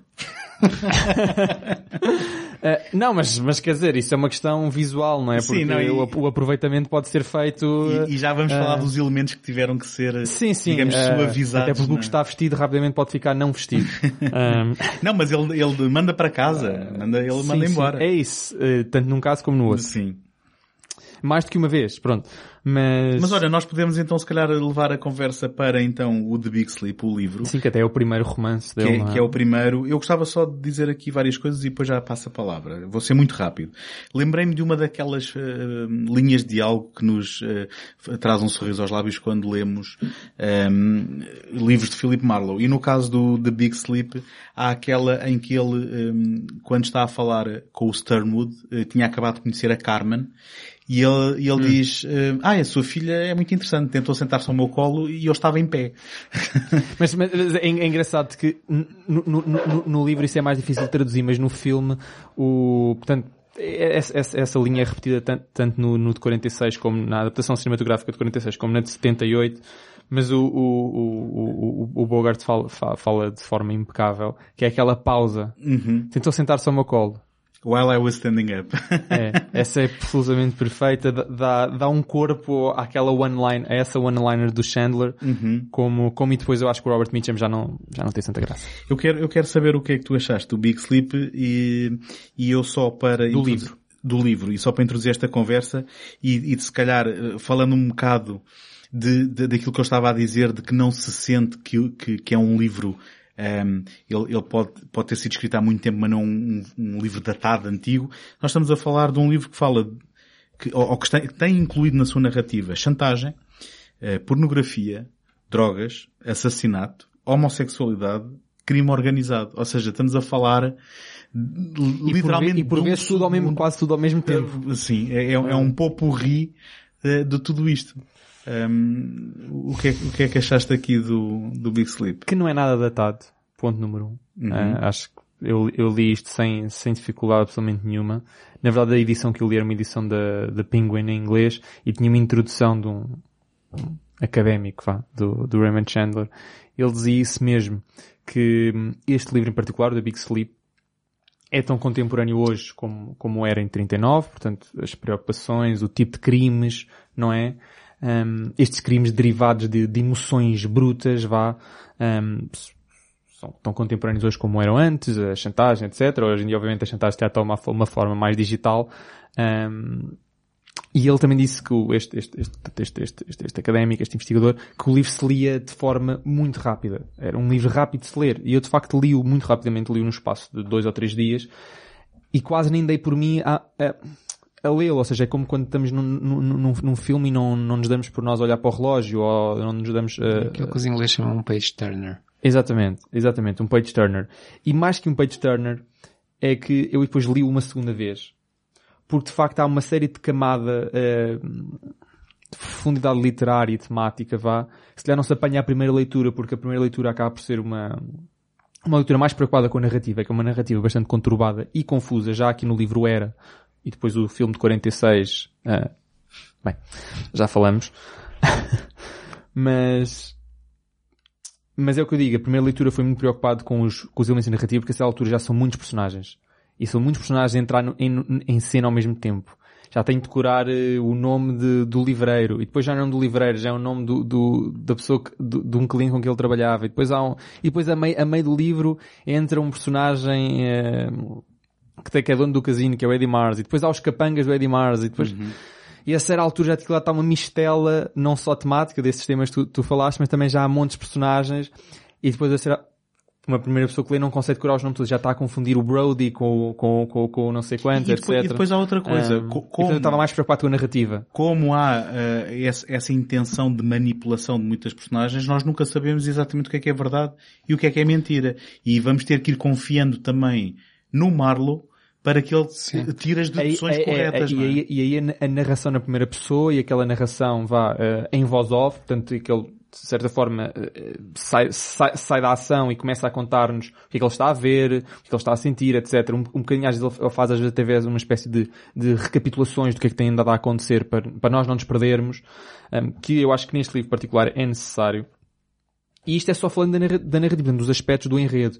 Porque a nível de escrita, eu acho que o livro está incrivelmente bem escrito. Acho que tem um dos melhores parágrafos de abertura e respectivamente parágrafos de, de término deste tipo de, de, de histórias. Um, é absolutamente fabuloso o último parágrafo sobre o, lá está, o, o sono derradeiro. Estou para perceber o à beira do abismo. Acho que podíamos estar aqui a discutir de onde é que vem essa tradução. Um, que se calhar não foi completamente inocente, mas eu acho que o sono, o sono derradeiro é, então como, como o filme acaba, eh, como o filme, como, como o livro acaba, uh, acho que é mais adequado. Dizer só mais uma ou duas coisas que neste livro então isso, isso vê-se hum, perfeitamente, mas não é só neste que é hum, parecer que estamos, eh, que vamos saltando capítulos e parecemos que estamos a entrar em histórias novas. E às tantas pensamos assim, Sim, é verdade. se pararmos um bocadinho para pensar, porque também pode acontecer que não paremos para pensar porque estamos ali muito entusiasmados, mas paramos um bocadinho para pensar, pensamos, começamos a interrogar-nos, então mas aquela história do início, serviu para quê? O que é que isto tem a ver com isto? Uhum, sim, sim. Uh, e, e isto com os personagens também. Uh, é quase como se fôssemos saltando de nível cada vez que ele que ele avança, uh, avança para outra, para outra casa, digamos assim, para outro, para outro tipo de, de, de contexto, porque começa-se com uma chantagem. Depois a chantagem é sobre uma dívida de jogo. Depois de uma dívida de jogo, passa-se para uma pessoa que desapareceu. Depois a pessoa que desapareceu, Uh, vai, vai, vai-nos, a investigação vai-nos levar uma, uma rede casa. de tráfico. Uma rede de tráfico Exato, de pornografia. Tráfico de pornografia. Depois há um, vamos testemunhar isso com, com uma casa onde eram feitas umas fotografias. Entretanto morre mais alguém. E depois, nem vale a pena avançar, que ainda nem, nem cheguei a, a, um quarto. Mas, uh, é, é como se cada vez que, é, é como se fosse uma história cheia de véus e fosse levantando um véu de cada vez. Uhum. Mas e... mesmo isso é discutível, porque eu acho que mesmo essa de levantar um véu, um véu de cada vez, não revela mais, não é? Não, Pode não eu, eu acho que nem levanta, levanta um bocadinho do véu, e eu acho que só lá para o final do livro é que se eles quase levantam os véus todos de uma vez. Pois, é, é, é mais isso. Sim, tanto que eu estava com uma certa dificuldade em perceber, por exemplo, a certa altura, portanto, ele vai falar com o general, não é? Há ali uma coisa de chantagem, ele vai à livraria, depois na livraria ele, ele descortina todo um negócio de, de tráfico de, de, de pornografia, depois a certa altura... Aquilo, aquilo nem sei se é tráfico, é aquilo é aluguer, literalmente. Uh, pois é, é, proibido. Era... É, sim, era publicação, aluguer de, de, venda de livros de, com imagens uh, erótico-pornográficas. Também não se consegue perceber muito bem. Eu acho que também o objetivo também não é esse, porque também não é um dos subplots mais, mais essenciais. Mas depois, a certa altura, estamos na casa do, vá, do livreiro, do, desse gestor de, dessa rede de aluguer, ou quer que seja, e entra uma das personagens que nós vemos logo no início, que é uma das filhas do general, e se já não estamos a ver o que ela está lá a fazer, e depois introduz outro personagem com que ela se dava. Mas tu disseste uma coisa engraçada, não é das uh, narrativas secundárias principais, mas nenhuma é, porque a narrativa é... não é o principal da escrita do, do, Raymond Chandler, não é? Não, não é. Não. Eu acho que é cena a cena, é o estilo. Na verdade, eu, eu acho e que... a definição dos personagens. É, eu, eu acho que o, o que é sempre charneira de uma história do Raymond Chandler é uma personagem. Nesta do À do, do, do Abismo, a personagem à qual uh, uh, há uma charneira central é o Rusty Regan. Acaba por ser, mas isso é fundo, é acaba por ser tudo à volta dele. Sim, mas personagem é... que não, não chega Exato, acaba, ser, é? acaba por ser não, quase é, como... É, é, um, quase uma, é uma McGuffin. Uma McGuffin, sim, sim, sim. Mas, mas não deixa de ser, é sempre tudo à volta dele. Que é, é, o, sempre... é o que vai ser o Terry depois no Long Goodbye. Exatamente, é? isso que eu sei. O outro é o Terry Lennox no Long Goodbye. Tudo o que acontece é sempre porque ele, tanto o Terry Lennox no Long Goodbye, ou, e estes foram os dois livros que eu li, ou o, ai, o Rusty Regan neste do The Big Sleep acaba por ser, ele tem sempre mãozinha Caso, em tudo. Isso, isso então, tem um tema recorrente que eu não tinha pensado, mas é, é muito interessante, por exemplo, no, no, no Lady in the Lake. É, tudo se passa em torno de uma pessoa que nós não vemos. Exato. Uhum. E, eu, eu, e, e, eu acho e que já está morta para todos os efeitos, não é? Na verdade, Pois isso é outra questão, eles estão sempre já mortos. Atenção. Quer dizer, o Terry Lennox é, quer dizer, está morto para, do ponto de vista é, narrativo. Spoilers. Sim, uh, Não, mas atenção, eu estou a falar com base no filme, porque eu não Sim, vi, não, não li o livro. Pois eu também. Eu o, também não li o The High Window, o, que é o filme The Rush of the Balloon, a mesma coisa, a personagem, há uma personagem que já morreu, uh, que vai ser o catalisador de toda a uhum. história, e, e, e, depois, pronto, na história do, do, do, Chandler, do Chandler é sempre assim.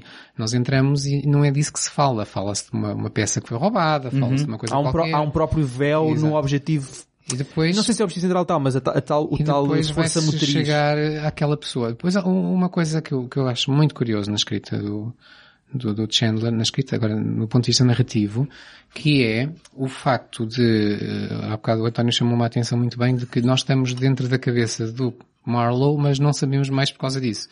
Uh, e, e, ele faz isso e faz-nos às vezes saltar de ponto em ponto de uma maneira que, que nos é muito, muito intrigante. Porque o Marlowe chega a um local uh, porque vai à procura da pessoa A e quando, e nós sabemos que ele é à procura da pessoa A, e ele chega lá e diz à pessoa A, eu, eu estou aqui porque sei que tu conheces a pessoa B, e nós pensamos, mas como é que ele sabe isso?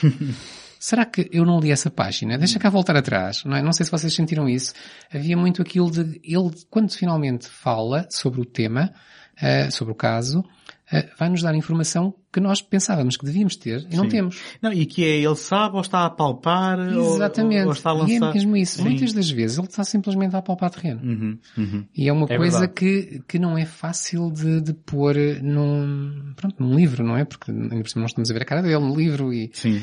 E, e, isto torna tudo bem, bem mais, mais complicado. Olha, só porque é o que nós lemos e, para simplificar, saltamos aqui de 39 para 53. Eu queria, uh, ok, certo. Queria sim. só ainda dar uma, acrescentar uma coisa. Então encaixas aqui a falar do Long Goodbye, sim, sim, a introduzir sim, o Long eh, Goodbye? Uh, isto que eu vou dizer é, é lá está, é daquelas ideias transversais que estávamos a falar de, ou estava a propor, de que a história gira sempre à volta de uma personagem que uh, normalmente já está morta que ela esteja realmente morta, ou está, está morta para a narrativa. Uhum. No caso do Terry Lennox, ele está, está morto para todo o mundo, menos e depois no final descobrimos, afinal não está, nem E depois há diferenças do livro para o filme, pronto. Um, a verdade é que eu acho, há bocado o José estávamos a falar do, do, do, que é que leva o, o Marlowe a continuar os casos. Uh, porque ele é-nos dado a ideia de que para todos os outros o caso está encerrado e ele de certa forma continua. Posso só sugerir uma resposta?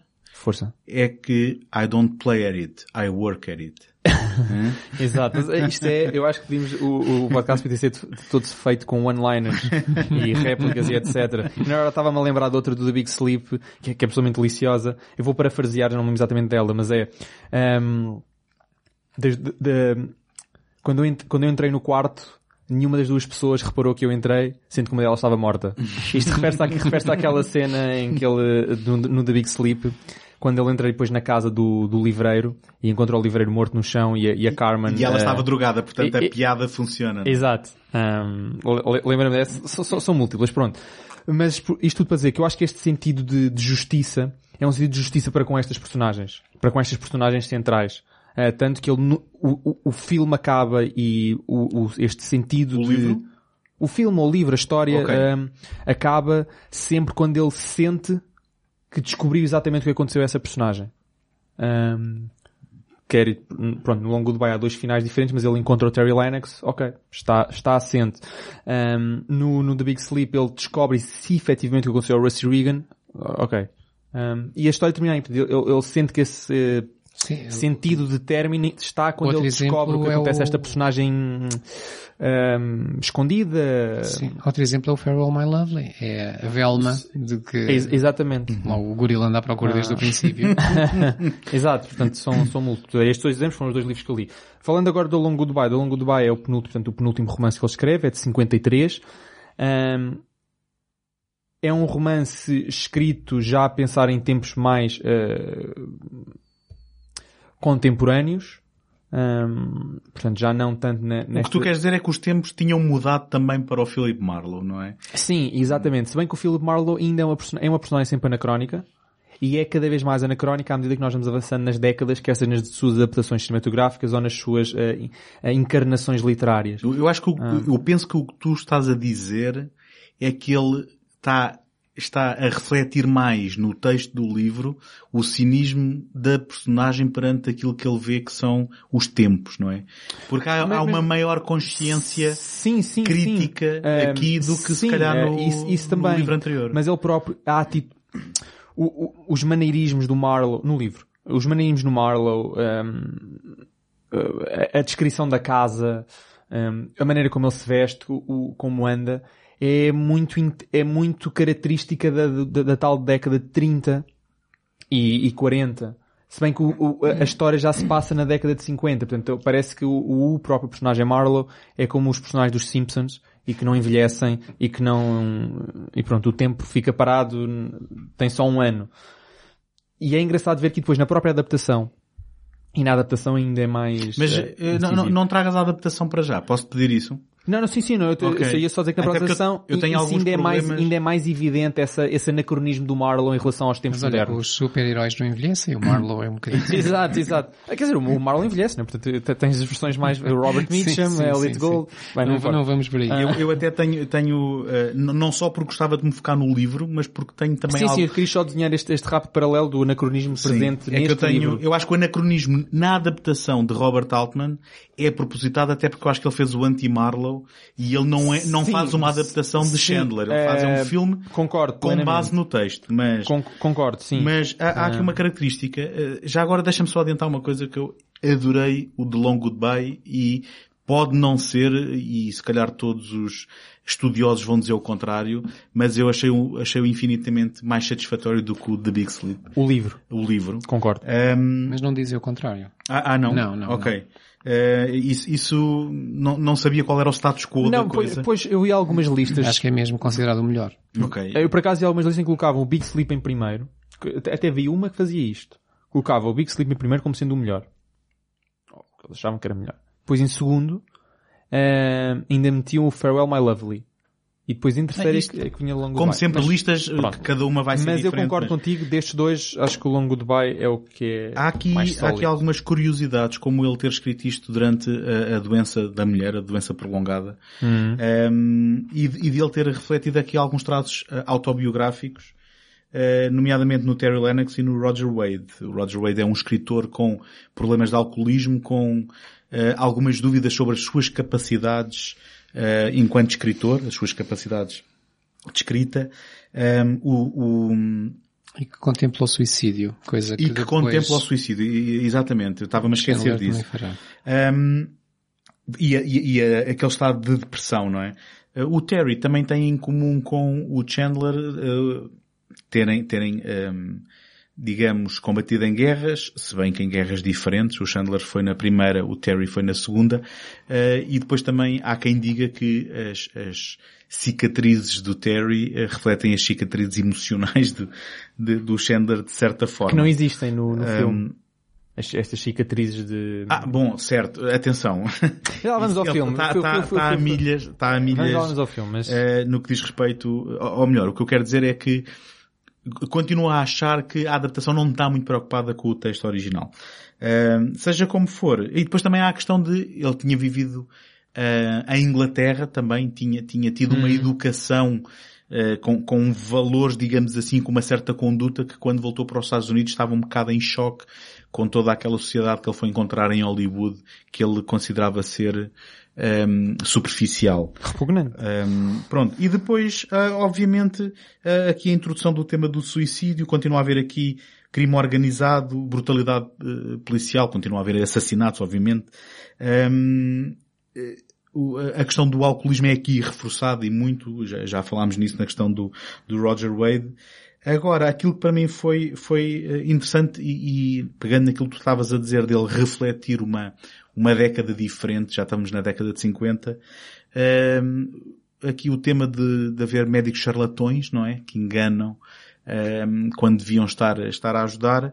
E depois uma muito forte e muito vingada crítica social à imprensa, ao capitalismo, ao próprio consumismo, que, se nós pensarmos bem na década de 50, era aquela década do sonho americano, não é? E da tecnologia a começar, um, digamos, a entrar uh, pelas televisões uh, eh, um, e, e aquel, toda aquela visão idealizada de que se comprar as coisas vais ser uma família americana típica, uhum. feliz. Eu penso que ele estava um, a reagir muito um, uh, é, contra isto, não é? Estava a reagir a essa realidade que ele encontrava.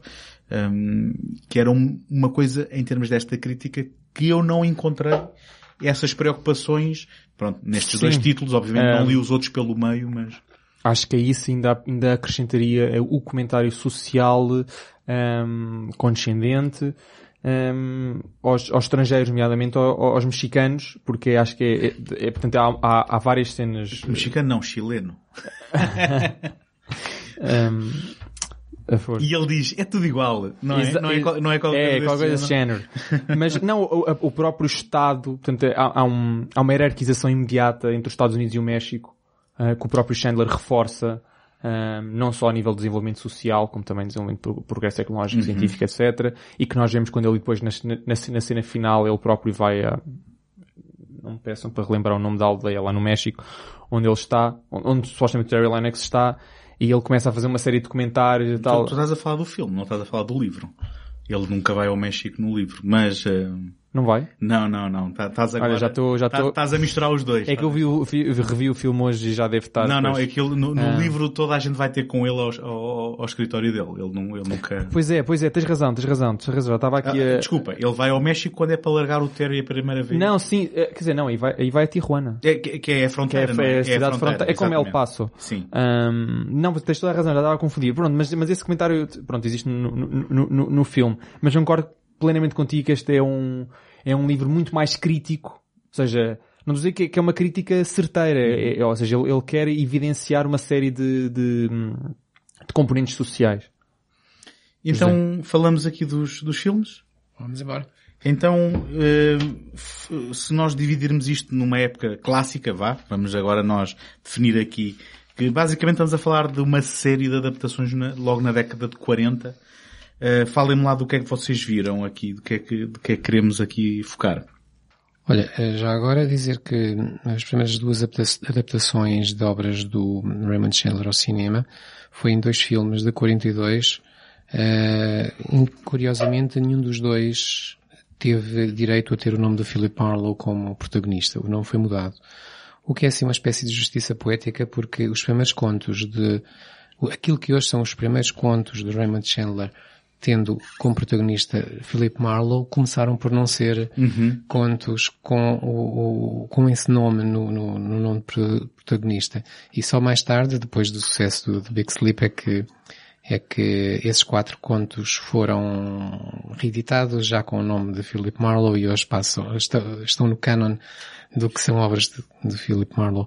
Portanto, houve dois filmes, o, o The Falcon Takes Over uh, de Irving Reyes e o Time to Kill, uh, de, não, não tenho o nome do, do, do realizador. Eu, eu não vi este que, filme. Eu não vi este filme. Pois, eu também não vi. Não posso ajudar. Uh, que tem, que tem outros nomes. Eu vi o The Falcon Takes Over, que é era, ganhou este nome porque havia um personagem chamado Falcon, ainda há pouco aqui em off estávamos a discutir uh, de onde é que ele vinha, porque era inspirado na, na, no livro, no, no, no, filme, no livro e filme, de Maltese Falcon, uh, o tal filme do John Huston com o Humphrey Bogart, que foi porta de abertura para muito deste cinema. Uh, e, e, parece que isso deu aso a que houvesse um personagem Falcon que tentava ganhar uh, fama no, com o nome. Nesse filme do, do John Huston não, não, é, não, é, não existe, é não existe. Portanto, que, é, que, era outro, que era um personagem conhecido sim, do mundo, do, deste Hard Boil. Mas de qualquer maneira, o nome, a palavra Falcon deu, deu origem a mais dois filmes, o terceiro dos quais uh, é então este filme de Falcon Takes Over, que é o Farewell My Lovely do, do, do Raymond Chandler. Uh, o filme é um bom exemplo para vermos o que não é um filme no ar nos anos 40. Uh, eh, é um filme romântico onde o protagonista, o personagem principal, uh, chama-se Falcon, é interpretado pelo, pelo George Sanders, com um ar muito aristocrático, como ele tem sempre. Uhum. e um, o, o, tem um sidekick que é um comic relief que só faz as neiras para nós nos rirmos e, e tem, tem, sai, sai fora do, do, do, do ponto de vista do, do, protagonista. Aliás, a maioria das cenas passam sem, sem ele estar presente. Portanto, ou, ou seja, não foi mal não ter visto, é isso? Não, o filme não traz nada, principalmente uh, para quem gosta de, da, da história tem outras versões como, uhum. como aquela que depois uh, surgiu logo em 44. Portanto, não tenho mais nada a dizer sobre este filme, acho uhum. que não, não traz nada de novo e, e, ainda por cima nem sequer tem o nome de Marlowe no personagem. Sim. Mas, mas então, saltando o Time to Kill que também não vimos, que adaptava o iWindow, em 44 a RKO, começando se calhar a, a perceber que o nome de Philip Marlowe e de Raymond Chandler começava a ter alguma tração, decidem logo refazer então um, o uh, Farewell My Lovely, que ainda assim também não teve direito ao título. Vocês sabem disto? Sabem porque é que, porque é que há esta alteração?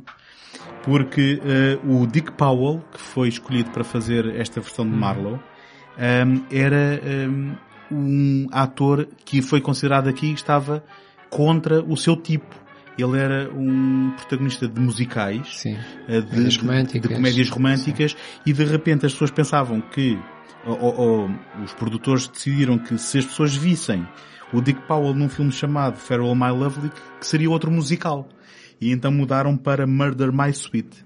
If I hadn't been in my office that night when my brain cells playing hide and seek with those dizzy flashes down the street, I'd have never got messed up with the stolen jade necklace. I've never hired a detective before. What are the rates? As much as the traffic will bear. When can you start? I've already started. Well, this looked like something to rub your palms about. But my client's lovely stepdaughter had other ideas. What did she ask you to do? She wanted me to kiss her and find a jade necklace. Whatever she was willing to pay you, I'll up it. Just stay away from her. Forget the whole thing.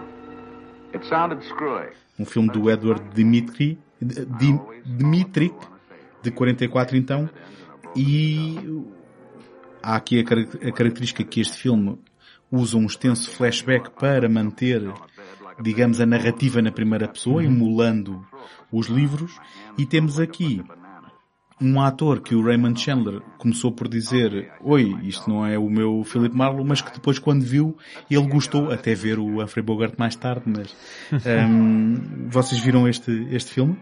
Eu vi. Um, se calhar até começo por dizer que o, portanto, o Murder My Sweet é de 44, não é? E a RKO que tinha produzido este, o primeiro filme que nós estamos aqui a falar, da Falcon Takes Over, e tem os dois a mesma história, eles os, o que decidiram fazer foi, bem, já que temos os direitos de, de, de, do, do Farewell My Lovely, uh, vamos fazer uma nova adaptação ao cinema porque ninguém viu o primeiro. Ninguém terá visto o da Falcon Takes Over, então eles com poucas, com, com poucas mudanças terão lançado este Murder My Sweet. Uh, eu vi o filme e devo dizer que acho que é um ótimo exemplo do, do noir. Exatamente. Uh, é um grande exemplo. Na verdade, mais ainda que o The Big Sleep. Se, é, se eu, eu acho que é se calhar o mais noir de todos. E é um título que eu descobri agora ser apontado como um dos melhores exemplos do noir e eu nem sequer conhecia este Sim, é, é, frequentasses a janela encantada.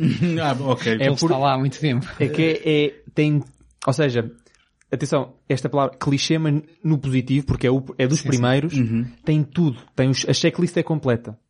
Uh, tudo, desde o jogo de sombras, à acentuação da luz, excesso de luz, quando tudo o resto é preto. Tem, tem tudo, tem todos os jogos que têm... Só o... a cena de abertura, não é? Uh, exatamente, só a cena de abertura. Tem todos os jogos do noir. E só por isso eu gostei bastante desse, desse, desse filme. E para além disso é o primeiro. Portanto, eles no primeiro fizeram o mais noir, acho eu, o mais noir de todos. Uh, e o último acaba em 2014. Portanto, se bem que o 2014 também Curiosamente, o 2014 baseia-se no, no Longa Dubai, mas também é bastante no ar. Mas esse 2014 depois eu poderei falar que eu esse vi, vi uns episódios, é uma série, na verdade.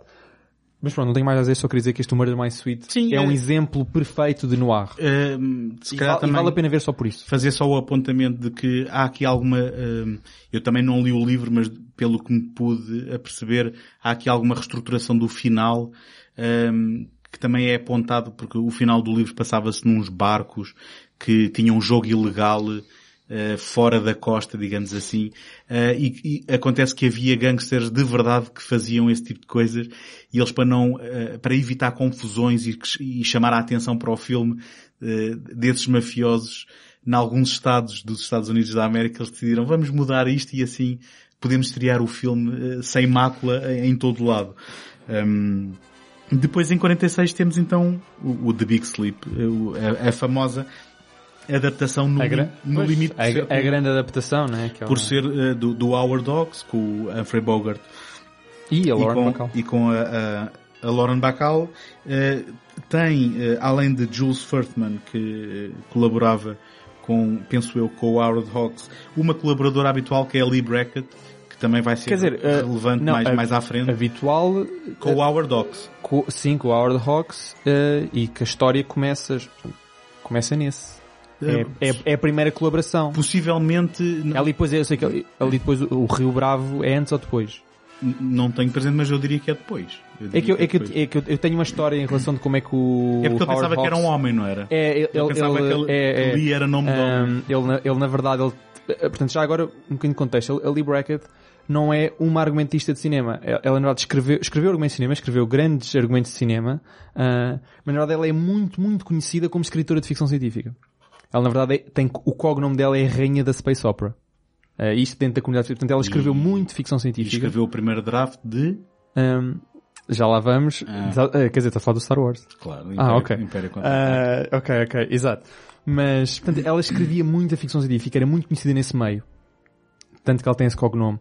E o, o reza a história que o Hawks estava a ler um romance desses, Space Operas, e, e ficou tão impressionado com a escrita. Tragam-me este homem. É, não, que, que ele ligou à secretária dele e disse, tem que me arranjar já este gajo. Uhum. Isto é um homem com um H grande. Exatamente. Tenho que arranjar já este gajo, para que este gajo é fenomenal e vai dar uma ajuda tremenda ao William Faulkner que está com dificuldades. E isto foi assim. O William Faulkner é o, o, o uh, quer dizer, Nobel não só Prémio Nobel, como eh, aquele que é provavelmente, ou por muitos poderão dizer que é o grande romancista do século XX, ou uma das caras do, do século XX, da escrita do século XX eh, americana, ele tem que arranjar este gajo da ficção científica para ir ajudar William Faulkner. Fala que depois conheceu e viu que era uma mulher, e ele depois viu... Portanto, eu acho que este tempo foi o meu primo. Depois ela trabalhou com ele outra vez no, no, no Rio Bravo. Um, e mais alguma coisa, sim. Sim, mais alguma coisa. Depois ela, ela fez de facto o primeiro draft para o, Impa para o Império Contra-Ataque, que é uhum. considerado por muitos como e, o melhor filme da saga. No Rio Lobo, no Rio Lobo também, um, também do Acho que sim. Também. E depois ela ainda, ainda foi escrever o, pronto, o Long Goodbye. Dentro desta saga de, de, de Marlows, ela depois ainda escreveu o Long Goodbye, Exatamente. que também tem uma história que ela achou o livro muito mau, uh, e ela reescreveu uma série de coisas. Uhum. Mas pronto, já, já leremos, mas Librecht não é provavelmente uma mulher desconhecida nem neste cenário. Então ela é uma grande argumentista, uhum. com, com créditos de, de, de, de, escrita absolutamente incríveis, mas também era um, uma rainha da ficção científica, na medida em que era incrivelmente prolífica e tem alguns dos livros mais, uh, mais bem cotados no domínio da, da Space Opera. Uhum. Mas acontece que há, há razões que não só artísticas que levam a que depois esta adaptação seja relativamente conturbada em termos de narrativa. Portanto, além de amaciar toda aquela, todas aquelas questões que nós falámos do, que existe no livro que não puderam ser abordadas aqui, não é? Porque Por questões legais, não é? havia? Havia, o, havia, o Hayes Office. É? Exatamente, é? havia o código Hayes que não permitia certas coisas no cinema, então todas as referências à homossexualidade, a nudez, a pornografia. Temas sexuais, incluía a eh, homossexualidade, qualquer tema sexual. Matar tudo bem, violência tudo sim, bem, sim, sexo é, não. Bom, e são várias as e são várias as cenas em que são completamente reestruturadas, como por exemplo todas as cenas em que a Carmen está está nua, sim, mas, tem que estar vestida. Mas, mas isso, é, é... Mas, mas desculpa, mas não foi só isso, eu não sei se é disso que vais falar, porque o filme teve uma versão que ficou concluída em uh, 46 ah, desculpem, que ficou concluída não, em, 40, 40, em não, 45. Foi filmada em 44 e depois saiu uma em 45 e depois foi, saiu uma em 45. Foi testada. Exatamente, e depois em Essa 46, versão foi testada é... e perante as más reações e perante o, o digamos, Uh, o querer capitalizar na, nas faíscas entre o, o Bogie e a Lauren Bacall, uh, ordenaram que fossem refazer algumas cenas, refilmar cenas e aumentaram o papel da Lauren Bacall. Eu, por acaso, que agora... Em resposta ao fenómeno. Em resposta ao fenómeno, fenómeno do casal uh, na vida... Bacal. Exatamente, do casal na vida real. E, uh, portanto... tinha sido, desculpa, celebrizado pelo To Heaven, Have sim, Not, sim, também do Rock, claro, escrito pelo William Faulkner, portanto, isto é também já havia uma tradição. Esse é que é o, esse é que é o grande, exato, do catalisador do fenómeno social. Este, esta versão de 45 foi uh, lançada uh, brevemente nos cinemas em 97, quando foi descoberta. Supostamente eles distinguem, tem mais ou menos a mesma duração, mas tem para aí 20 minutos de cenas diferentes. Uh, eu vi a versão tradicional, não é? Aquela versão que estreou. Eu vi a de 46. A de 46 e realmente tinha acabado de ler o livro e de repente estava a ver a, a Bacall em todos os, em todas as cenas em que no livro eu, eu não havia lá, assim não é preciso perceber muito nem ir ler nada para perceber que mas, o papel dela foi altamente. Mas não foi só também uma resposta ao fenómeno, foi também, por exemplo, uh, cenas que tinham uma ligeira nuance sexual e que não eram provavelmente essenciais à narrativa. Eu lembro-me aqui desta de uma cena em que o Marlowe está, está a voltar para casa dele e percebe que alguém está dentro de casa e depois nós vemos que é Carmen, que supostamente no livro está nua na cama e na versão de 46 ela não só não está nua como está completamente vestida e sentada numa cadeira. Na de 44 eles acharam que isso Sim. Tinha, uns, tinha uma, uma, umas nuances, uns, uns inuendos demasiado sexuais. Então, essa cena foi também removida. Repescada em 46 depois. Na de 45 essa cena não foi incluída. Então é, uma, é uma, também outro exemplo. Certo, certo. Tell me, uh, what do you usually do when you're not working? Hmm. Play the horses, fool around. No women? Well, I'm generally working on something most of the time. Could that be stretched to include me? Well, I like you. I told you that before. I liked hearing you say it. Hmm. But you didn't do much about it. Well, neither did you. Well, speaking of horses, I like to play them myself. But I like to see them work out a little first. See if they're front runners or come from behind. Find out what their whole card is. What makes them run. Find out mine? I think so. Go ahead. I'd say you don't like to be rated. You like to get out in front. Open up a lead, take a little breather in the back stretch, and then come home free. You don't like to be rated yourself. I haven't met anyone yet that could do it. Any suggestions? Well, I can't tell till I've seen you over a distance of ground. Got a touch of class, but uh, I don't know how, how far you can go. A lot depends on who's in the saddle. Go ahead, Marlowe. I like the way you work. In case you don't know it, you're doing all right. There's one thing I can't figure out. What makes me run? Uh huh. I'll give you a little hint. Sugar won't work. It's been tried. What'd you try it on me for? Who told you to sugar me off this case? Was it Eddie Mars? Mas, eh, na verdade, se quisessem tirar tudo o que é referências sexuais, eles tinham retirado a Lauren Bacall de todo, não é? Pois, mas depois também não tinha narrativa. Portanto, eu acho que ele deve ter sido aquelas decisões. Se bem, se será bem que, que houve, é essencial a narrativa? Se bem que houve críticos que disseram que ela era uma bomba sexual adolescente que ainda tinha que aprender a, a ser uma, uma atriz. Um, acho que na altura, portanto, nós agora olhamos para trás, não é?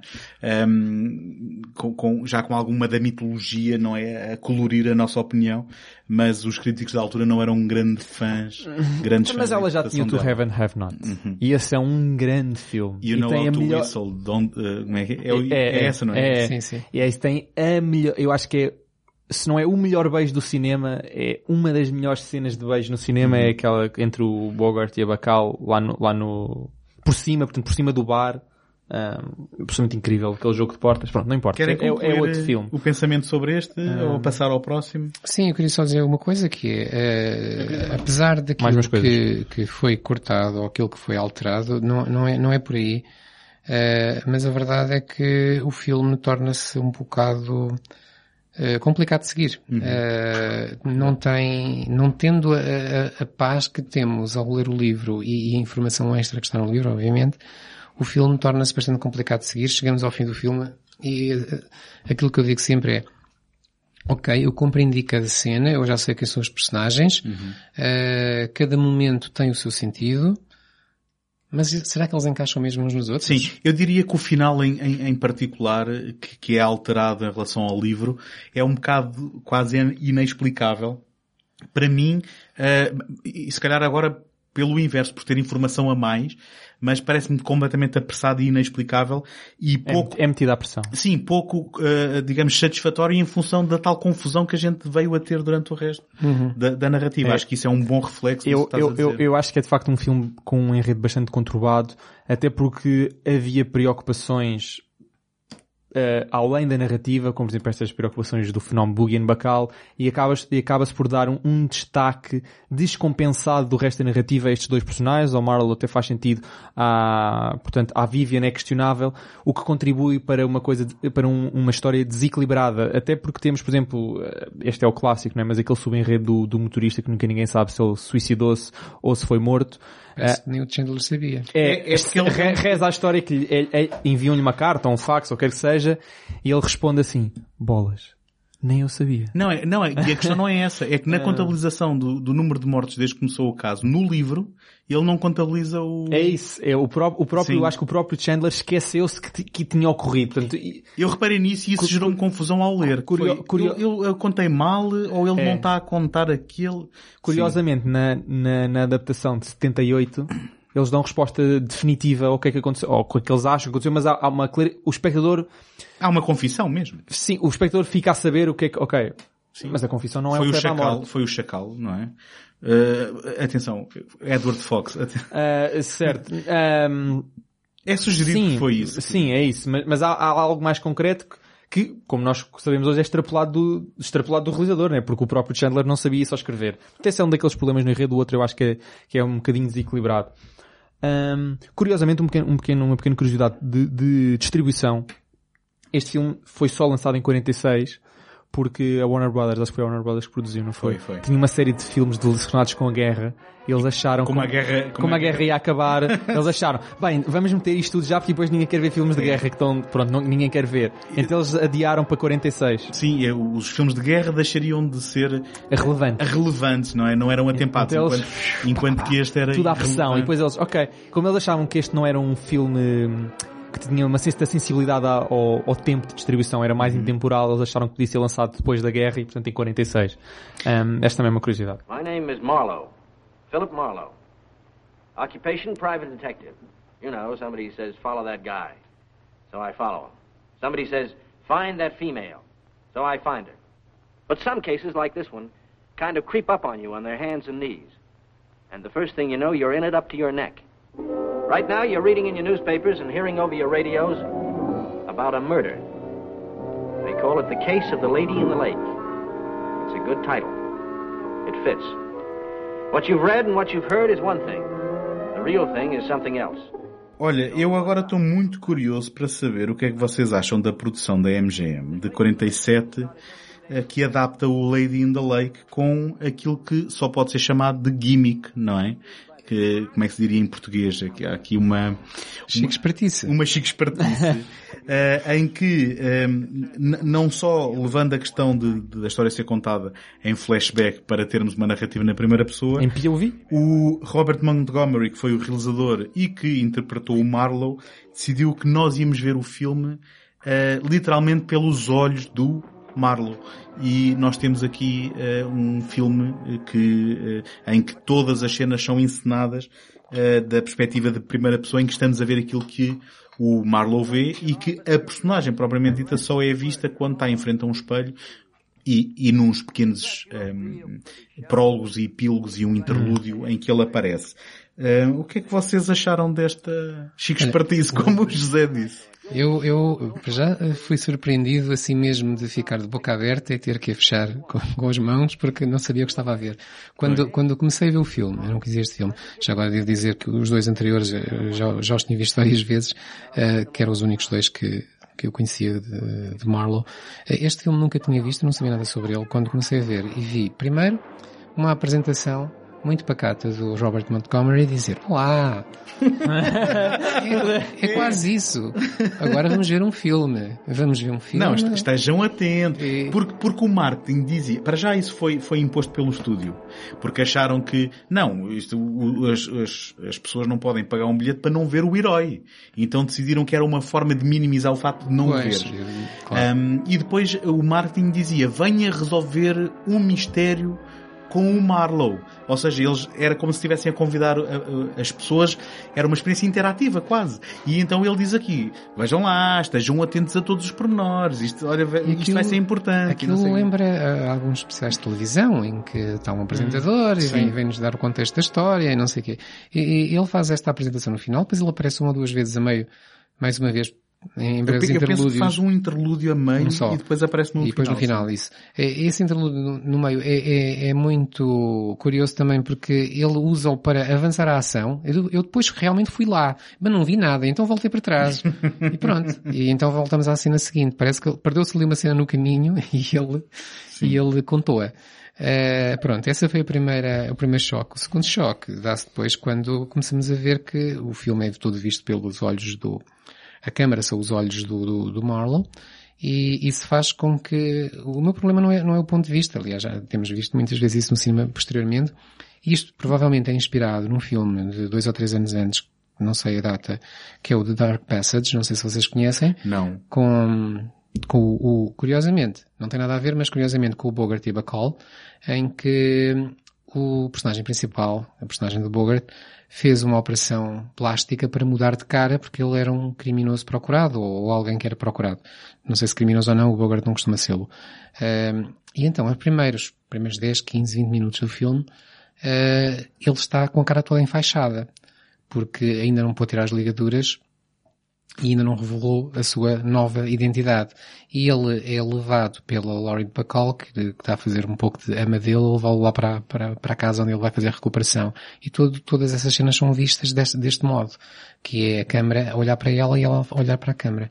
Só que estão muito mais bem filmadas. Porque o problema aqui, para mim, Não é a ideia. O problema é que tudo, tudo, se, tudo se torna extremamente estático. Muito hum. lento, sim. É, e tudo é muito lento. É, os é. planos são fixos. Sim. Uh, as, os, uh, os, atores olham para a câmara de um modo muito pouco natural. Não havia GoPros.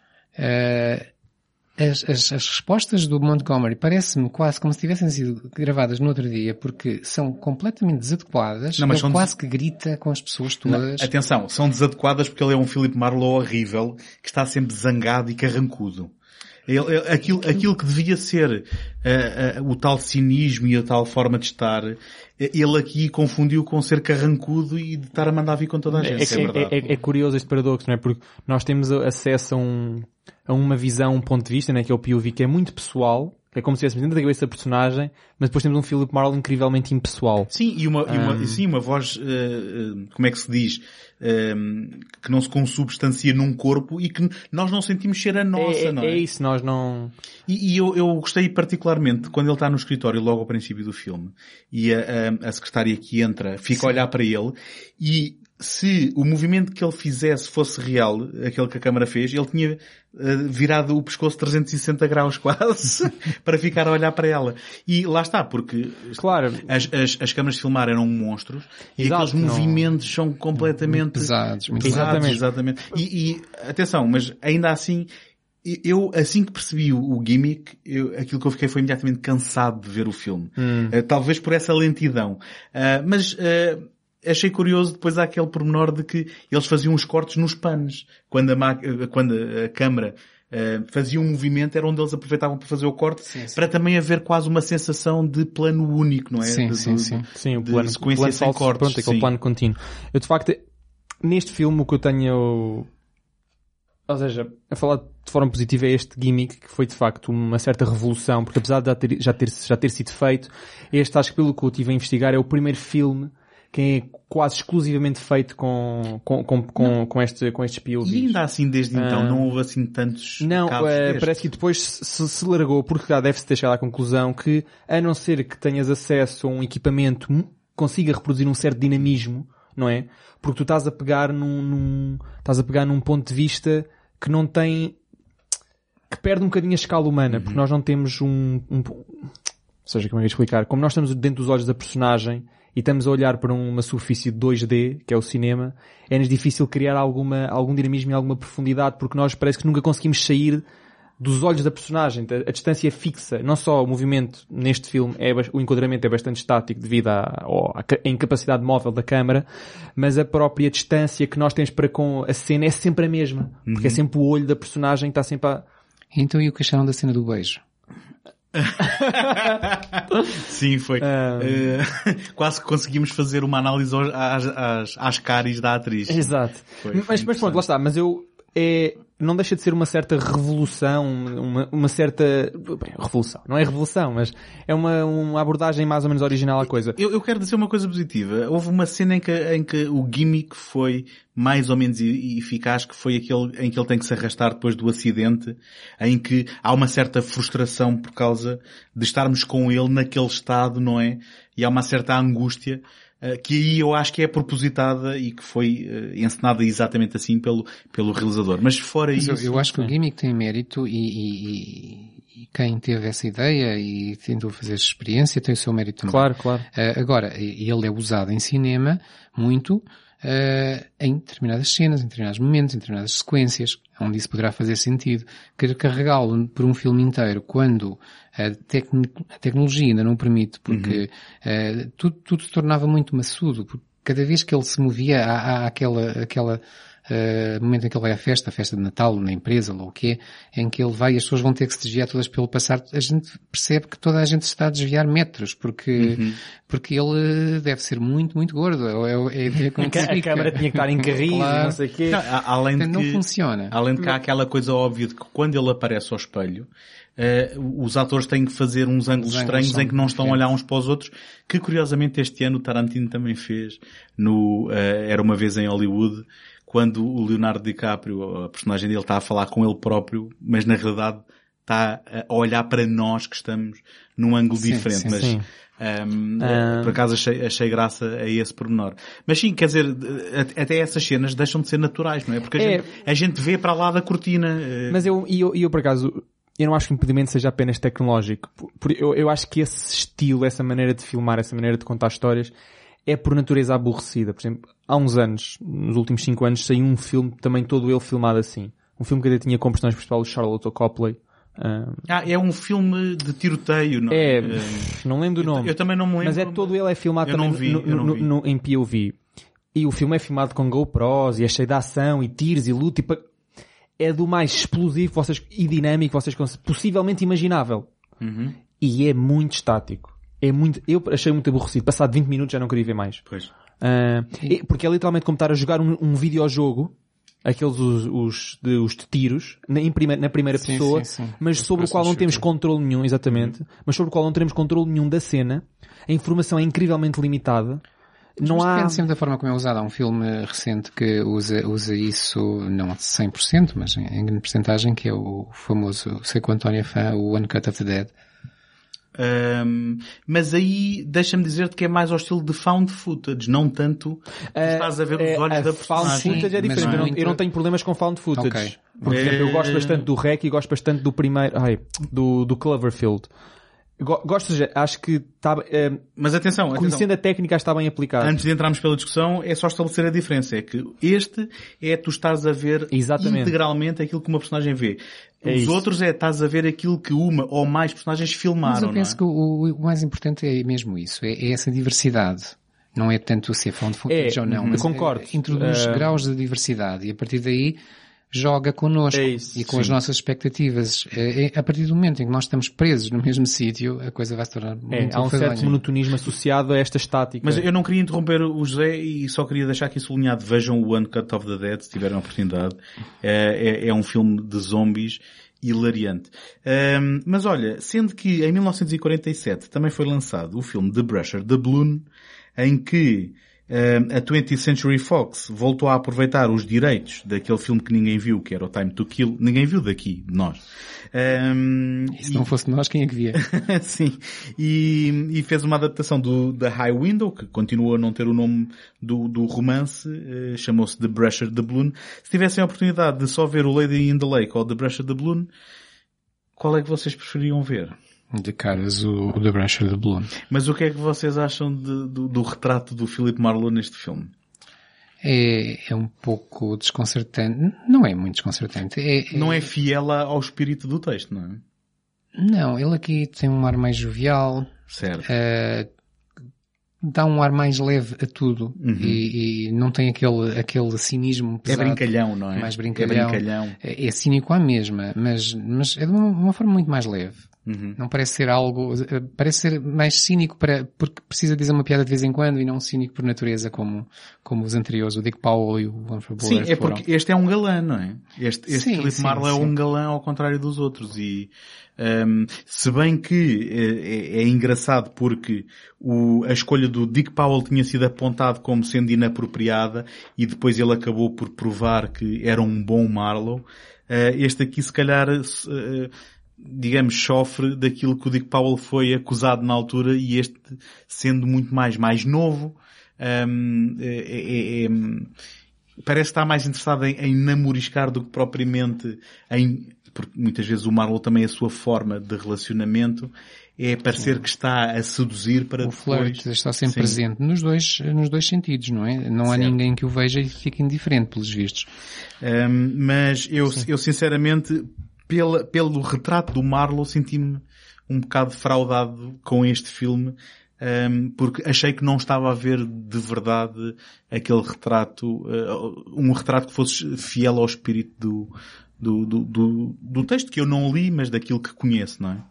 Sim, se calhar. Não, não me quero alongar muito sobre, sobre este filme. Uh, eu estou com o José, eu preferia ver este do que o outro, até porque o outro, temos 5 minutos, percebemos o truque. Uh, aplaudim, aplaudimos o, o mérito e, e uh, o engenho envolvido, mas depois do ponto de vista cinematográfico, narrativo, já, uhum. vale já agora uma coisa ah. que eu me esqueci de dizer, mas acho que merece, uh, não é só o, o Robert Montgomery que está mal no filme, uh, a atriz cujo nome agora não, não ah, recordo. voltámos ao Lady in the Lake. É, é só para dizer que eu detesto. Ah, é, é, muito expressiva. Está sempre a interpretar com as sobrancelhas. Eu acho que Sim. o problema é o Sim. facto de ela não ter um ator à frente dela. Tem uma câmara. É verdade. É verdade. Mas Sim. pronto, avançando. Uh, por causa deste filme tem uma coisa que há pouco o Tomás estava a falar e, e lembrei-me deste este... filme do The Brusher do, do Balloon, que é aquela, aquele tal problema do Marlowe em relação à aristocracia. E, e, este, neste filme, o que ele vai fazer durante o filme todo é tentar tirar de lá de casa a moça que trabalha uh, como secretária da, da, da senhora que, que, que é lá a matriarca da família, e de que ele vai passar o tempo a dizer tu não devias estar aqui que eles estão-te a fazer mal. E uhum. nós, logo desde o princípio, não percebemos porque é que ele está a dizer aquilo, se calhar só porque quer levá-la dali para fora. E depois, no final, vamos perceber que ele tem toda a razão, e dá, dá essa ideia de que há realmente aqui uma oposição entre o Marlowe e a aristocracia uhum. e como ele tem dentro daquela casa uma pessoa que é uma pessoa humilde, que está lá porque foi acolhida quase como filha adotiva da família, que ele sabe que não pertence àquele, àquele meio, ele quer tirá-la de lá para salvar. Uhum. Isto uh, uh, ao lado de, do filme, não é? Da, da, narrativa, não é? Isto não é a história, mas, mas acaba, no final acaba por ser. Uh, mas é essa preocupação sempre de que a aristocracia traz alguma coisa de, de negativo que, que, que, que mexe com ele. Hum, sim, sim. Ora bem, eh, se não se importam, eh, apesar de ter havido aqui umas séries televisivas, não é? Na, na década de 50, um, ehm, em que um, ehm, houve, houve pelo menos um episódio de uma série chamada Climax, em que se adaptou do longo do Goodbye com o Dick Powell. Eh, houve também uma, uma, uma série televisiva da ABC, um, ehm, em que o Philip Carey interpretou o Marlowe, um, numa, desculpa, foi uma série que, que, esteve no ar entre 59 e 60, entre outubro e março. Foram 60. duas temporadas, foram 26 episódios. Pronto. Uh, mas uh, se me permitirem saltar agora aqui isto, uh, isto e outros, e falando de cinema, nós chegado aqui à década de 70, quando se calhar o próprio conceito do filme no ar começava a assentar a poeira e a ser aceite, começou também imediatamente logo a aparecer um determinado neo-noir. Eu se calhar faço aqui uma única referência àquilo que será uh, um dos mais óbvios como o Chinatown, não é? Hum. Um, e, então parece ter uh, reaparecido aqui um, um, um interesse na, na, obra do, do Chandler e do Philip Marlowe em, em particular. Uh, eu infelizmente não consegui ver um filme de 69 que se chama Marlowe, interpretado pelo James Garner. Alguém conseguiu ver ver isto? Eu, eu esse não vi. Eu vi. Uh, é assim, eu li algures que o James Garner estava a tentar fazer de 007. Uh, eh, portanto, esta descrição, com a qual eu não discordo totalmente. Vai traduzir este filme? Já, já vos mostra que se calhar não, não é um dos melhores okay. adaptações, uma das melhores adaptações de, de, de Philip Marlowe. É um filme que realmente eh, está nos anos 60, tem toda aquela acidez e, e, e, gosto pela paranoia que o final dos anos 60, princípio dos anos 70 trouxe ao cinema, onde o Marlowe é um Marlowe também muito leve, eh, que se mostra mais pela ação do que propriamente pela, pela aquele cinismo mais cerebral uh, a que nós estamos habituados. E quanto à história, nada a dizer. Eu costumo uma história muito sinuosa. Uh, já agora não sei se tu disseste, isto é adaptação de The Little Sister. The Little Sister, exatamente. Okay, exato. Uh, história muito sinuosa, com personagens que se vão revelando aos poucos e só no, no último terço é que estamos a conhecer as personagens que realmente uhum. contam, porque as outras eram só para nos enganar. Aquilo que, que, a que estamos habituados, aí nada a dizer. Uh, mas não é bem Marlowe para mim. Pois, pois. E se calhar agora, antes de passarmos à adaptação então do, do Long Goodbye, se calhar também gostava só de dizer que um, há uma coisa que se calhar é óbvia, mas eu vou sublinhar a mesma, que é estas adaptações para cinema, normalmente, ou sempre, Uh, simplificam os textos. Uh, apesar de serem também narrativas sinuosas e com todas estas características que temos falado, nunca há uma real tradução daquilo que é a complexidade dos textos. E isto acho que serve de introdução perfeita para então o filme realizado pelo Robert Mas, espera, espera, espera, espera. Esqueci-me de uma coisa, tenho Sim. mesmo que dizer. Diz, diz. Neste Marlowe entra o Bruce Lee. Entra? E, é, entra, exatamente. Entra o Bruce Lee. E o mais engraçado... Uma cena de destruição. E, e o Brad Pitt dá-lhe um enxerto porrada ou não? O Brad Pitt dá-lhe um encher de porrada, assim. É que tu estavas a falar no, no, no filme do, novo filme do Tarantino e, e o filme de Tarantino, para quem já viu, tem uma cena com alguém que é o Bruce Lee, uh, um Bruce Lee muito jovem, ainda antes de ser de ator famoso. O, o, o filme passa-se, o filme Tarantino passa-se em 69 uhum. e o filme, este filme Marlowe, é de 69, Ou seja, tem, tem essa ligação. Portanto, para mim, o Bruce Lee é o mesmo, com a mesma idade. E, e comporta-se, o mais engraçado é que se comporta exatamente da mesma maneira. Então, se calhar o Tarantino viu este filme Não, não, é, não é nada o Bruce Lee centrado, Bom, sendo não, controlado, nada. sendo que é uma personagem... Na luta contra o Chuck Norris, não, é o, é o Bruce Lee, de, de facto, eu, eu, eu, eu, não, não vi assim, mas, vi, mas via sendo o Bruce Lee dele a destruir uma sala, Sim. aos pontapés ao candeeiro, a partir as janelas. Okay. É, faz muito lembrar, de facto, a, a cena do Bruce Lee no Once Upon a Time in the West. Completamente. É que eu, eu, ah, eu, nem tinha feito esse paralelo. Eu estava a ver o filme e estava a dizer a mim próprio, este tipo parece mesmo o Bruce Lee, mas não é, com certeza, porque o Bruce Lee, muito novinho ainda, não é? O Bruce Lee não se comportava assim. Este tipo parece o Bruce Lee do Tarantino. Fui ver a ficha técnica, era o Bruce Lee. Pois. E, e na verdade, estas adaptações agora na década de 60 vão trazer algumas surpresas, Exatamente. não é? Em, em alguns cameos. Mas então... Duas uh, pelo menos. O, o, long, o Long Goodbye do Robert Altman é uma adaptação que eu acho que vocês vão concordar comigo que não é uma boa adaptação do livro e do espírito Marlowe. Agora aquilo que eu vos queria perguntar é se é um bom filme, se vocês gostaram do filme de Long Goodbye. Então eu vou já discordar contigo. Vais? É, vou. Perguntou como é que se discorda de uma pergunta? Pá, não, não, não da premissa. Ele vai, vai, discordar, discordar da premissa. Da premissa. Uh, eu concordo contigo na parte que não é para uma boa adaptação, na medida em que não é uma adaptação fiel da narrativa. Há uma razão para isso. A, a, a, a, Lee Brackett foi contratada, portanto, ela foi contratada para escrever o argumento e ainda não havia realizadores. Um, e ela escreveu o argumento, ela leu o livro e disse: Epá, está um bocado fraco, está cheio de clichês. Porquê? Porque o livro foi escrito em 53 e estava a ser feito 20 anos depois, Sim, em que já acho... estava tudo repleto de... O, cinema estava repleto desses clichês, se calhar em 53 não eram tão clichês. Eu acho que é mais uma reação um... ao próprio género, não é? E ao próprio, se calhar, à própria passagem se calhar. do e, portanto, tempo. ela disse estava cheio de clichês e reescreveu uma boa parte da história atualizando-a com preocupações sociais mais uh, contemporâneas. Por exemplo, uh, todo o subenredo da máfia uh, do Augustine não existe no livro.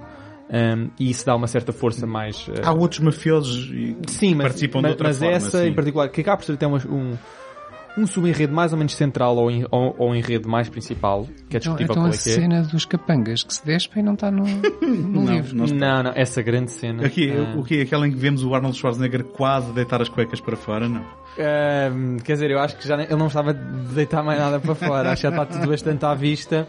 Curiosamente, é, esse é um dos caminhos né, destas celebridades que não é acreditado. Ele, certo. Uh, pronto. Mas voltando aqui à, à Lee Breck, ela, escreve, ela reescreveu bastante o argumento, mudou o final. Um, e, e, fez outras mudanças, o, o, tornou, mas eu sinceramente acho que manteve o espírito. Mas depois, curiosamente, ela finalizou o argumento, enviou à produtora, e a produtora convidou o, o, o Howard Hawks para realizar, que ele recusou. Uh, convidou o Peter Bogdanovich para realizar, ele também recusou, mas ele foi ele que, que ai, recomendou o Altman. o Altman foi efetivamente uma terceira escolha. Uh, o Altman depois leu o argumento e disse só: Eu só realizo se vocês não mudarem o final. Podem mudar tudo, menos aquele final. Uh, e portanto, e o final ficou, portanto, significa que o Robert Altman uh, realizou. Isto foi só, foi, é só para introduzir o porquê de, calhar, de ser tão diferente narrativamente do livro. Eu acho que, tendo em conta que era em 73, os anos, o, o, final da década de 60 e o início da década de 70 trouxeram umas mudanças enormes à sociedade e ao cinema, e eu acho que precisava de, se calhar, de um toque mais uh, fresco. Assim mas, mas, o que tu estás mas, a mas dizer... o, que, o que eu agora vou discordar contigo Sim eh, isto é concordar contigo, é que, que a adaptação eu é. Eu estou com pressa de discordar ah, com a tua discórdia. E eu vou discordar contigo porque é que eu acho que este é, é um Marlowe incrivelmente fiel ao Marlowe. Hum. E não é verdade, eu acho que este é um. A, a par com o Bogart, acho que é o Marlowe mais fiel ao Marlowe. Um, é pá, não podia discordar mais. Pronto. É que eu acho mesmo. Eu, eu na verdade, eu estava a ver o filme. Eu nunca imaginei que o Marlowe tivesse gatinhos. Essa cena para mim é, é, é genial. É, é genial, é. é, cereja no topo do bolo. Uh, quer dizer, o Marlowe no livro também não tem. Um, companheiras de, de, de, andar, não é? Porque ele, porque ele vive numa, numa vivenda, né? isolada. Muito New Age aquilo. Sim, é, é mesmo. O próprio Altman é o grande realizador, de, ou um dos grandes realizadores da New Age. Mas eu genuinamente acho mesmo que aquele Marlowe é o dos mais Marlowe, se não o mais Marlowe de todos. Pelo simples facto que eu estava a ver o filme e estava a ver, ah, finalmente estou a colocar a ideia que eu tinha do livro ou genericamente dos dois livros que li nesta personagem. Um, Eu, eu acho que... Uh, acho, acho, que acho que é o personagem que é ao mesmo tempo mais decadente Uh, mais, mais decadente na, na, na, sua vida problemática, na, na, na sua paranoia, na, na, sua, na maneira como ele lida com, com a sua saúde, com, com, com a, Mas isso, com a despreocupação eu, eu constante. Acho, se calhar o que tu estás, uh, o, o, que te influencia a dizer isso é que é o Marlowe que vemos mais, mais tempo, isto no cinema, é o Marlowe que vemos mais tempo nos seus tempos livres, por assim dizer.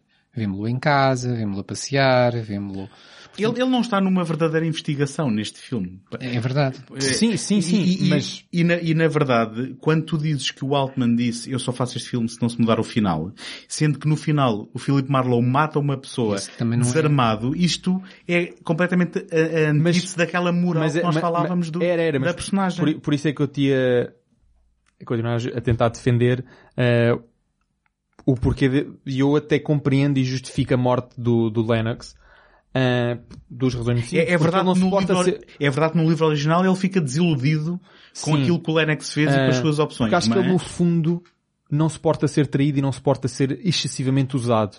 E foi isso que ele sentiu para com o, para com o Lennox, o que o Lennox fez. Um, e ele fica tão, uh, portanto, é, é, é uma traição tão, tão fundamental à sua natureza que a única resposta é, pá, desculpa lá, para brincar comigo não. Eu acho... Tanto que o, o disparo não. é completamente limpo, é desprovido de, de... Ah, estás a dizer que é, é, como matar um porco com a arma que é mais humano. não, não, o que eu quero dizer é, aquilo para ele não, não, foi uma coisa a, a, a Marlowe muito, muito, cínica, muito seca, muito, não houve efeitos especiais, aquilo foi, é um disparo e acabou, é, há, há linhas que se não devem, que se não se devem cruzar. Eu acho, eu e acho tu, que meu ele até cruzaste. Reflete, eu acho que ele até reflete ah. ali sentimentos que são completamente à antítese do Marlowe, mais uma vez, porque foi, foi uma morte quase de fúria de, de, de, de de, de, quem está, de quem se sente traído, como tu é, dizes. É, é, de fúria, mas é, mas é uma fúria, é de fúria porque, eu não sei se ele já ia, ia, ia para lá pensar que ia matá-lo ou não, mas a verdade é que é dentro do que eu acho que é a ética do, do Marlowe e possivelmente a moralidade que ele consegue. Epá, eu agora tenho medo de ti. É, é, é, justi é justificável. Olha, Tomás, uh, podíamos estar aqui o resto do, do, dia a falar, mas não vamos concordar. Eu, eu neste caso estou com o António. Uh, não, não, não via o Marlowe fazer aquilo. Penso que isto é a visão que o, que o Altman quis dar ao filme uh, e ao personagem. É, como vocês estavam a dizer, uma visão New Age em determinados momentos e, e a tal raiva, a tal acidez que é normal dos... Acidez até em vários sentidos. Dos anos 70 uh, que está aqui presente. E houve, houve outras coisas que, que, também me fizeram um bocadinho de confusão, como por exemplo o facto do Marlowe passar o tempo todo a resmungar. A resmungar, a falar por, por, entre os dentes, e, não é? E, às vezes mesmo quando está a falar com outros personagens, uh, quando vai ao supermercado e não sei o quê, ele vai resmungando também. Eu nem sei como é que os outros o ouvem, porque nós quase gostamos a ouvir. Eu, por acaso, essas cenas até me caem mal porque nota-se que é diálogo gravado claro, adicionalmente. Claro, claro, claro. E, e, e há muitos, muitas cenas com, com diálogos muito inconsequentes. E eu isso também acho que não, não respeita o espírito do, do Chandler, porque no Chandler é cada tiro, cada mel, cada palavra que se diz tem peso e conta em medida. Eu não sei se vocês sabem, o, o Roger Wade é o ator, agora ajudem-me com o nome. Sterling Hayden. O, exatamente, hum. um, um, veterano, que supostamente terá improvisado todas as suas cenas com o Elliot Gould, que também é uma opção não muito, uh, digamos, habitual para um Marlowe, porque o Sterling Hayden uh, estava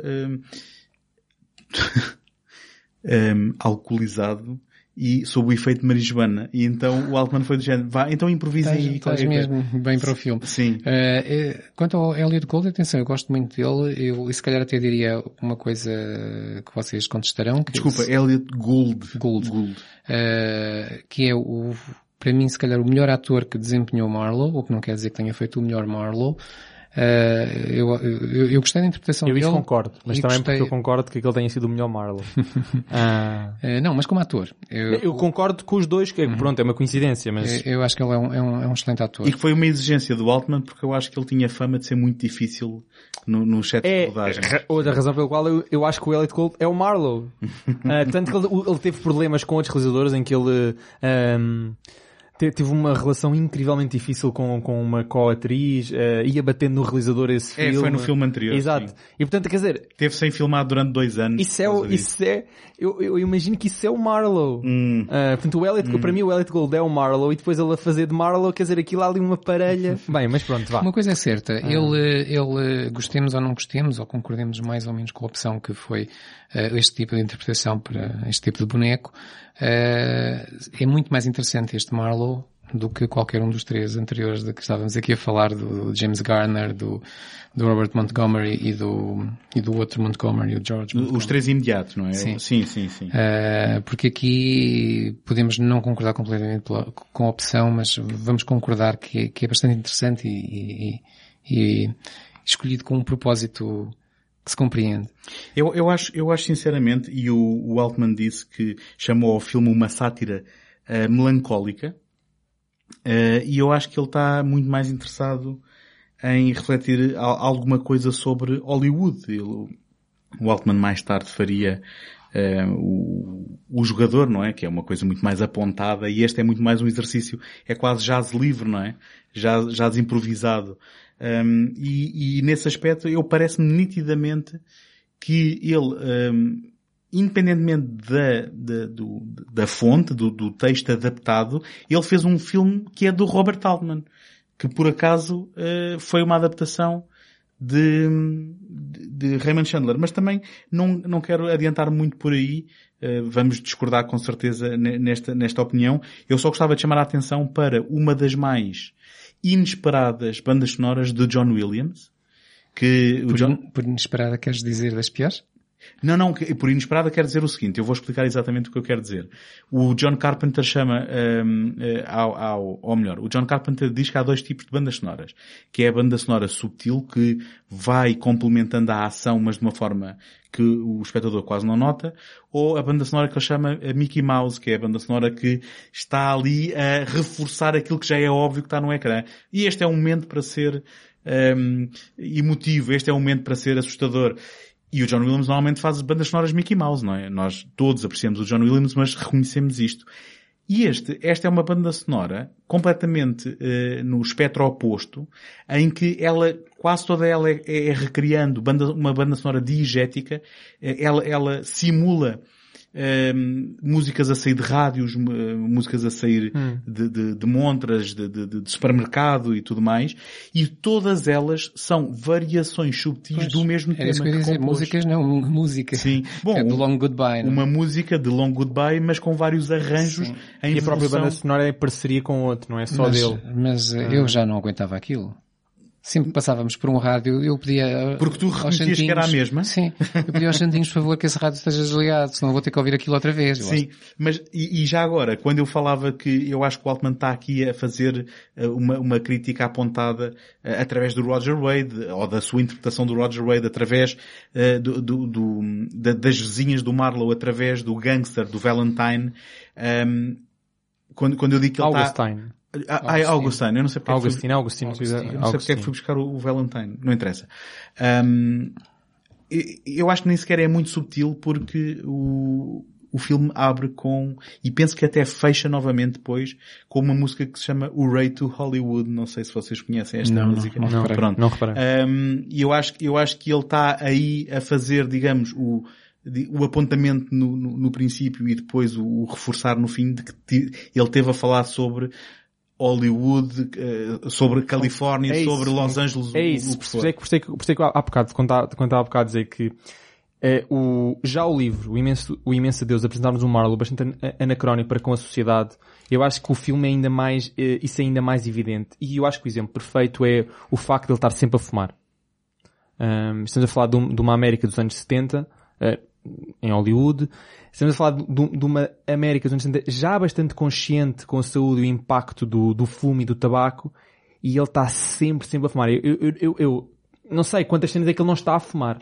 Uh, o Marlowe neste filme está sempre a fumar. Esse é só no, nos exemplos em que há um reforço em que o Marlowe acaba por ser um, um bicho anacrónico nesta sociedade mais contemporânea que o Robert Altman aproveitou para atualizar sobre o livro, que é de 53, portanto ele aproveitou aproveitar todo, todo os movimentos, o movimento hippie, que é uhum. encarnado pelas, pelas vizinhas. Um, o movimento uh, da ascensão da máfia e do crime organizado, que é uh, anos apresentado e portanto tem uma cara já definida, que é o do Augustine. Os, o, a cara do escritor da, da contracultura, um, do tipo, sei lá, eu estava a imaginar aquilo quase um Bukowski, um, que é o Roger Wade. E portanto ele acaba por aproveitar para fazer uma série de apontamentos da sociedade contemporânea da América e depois o Marlowe acaba por ser aquela pedra que tem uma ligação com o passado. Um... Já, já agora, um Roger Wade que aqui se suicida ao contrário do livro que é morto pela mulher. É? Sim, que é muito contemporâneo do, do, do, do escritor sofrido, não é?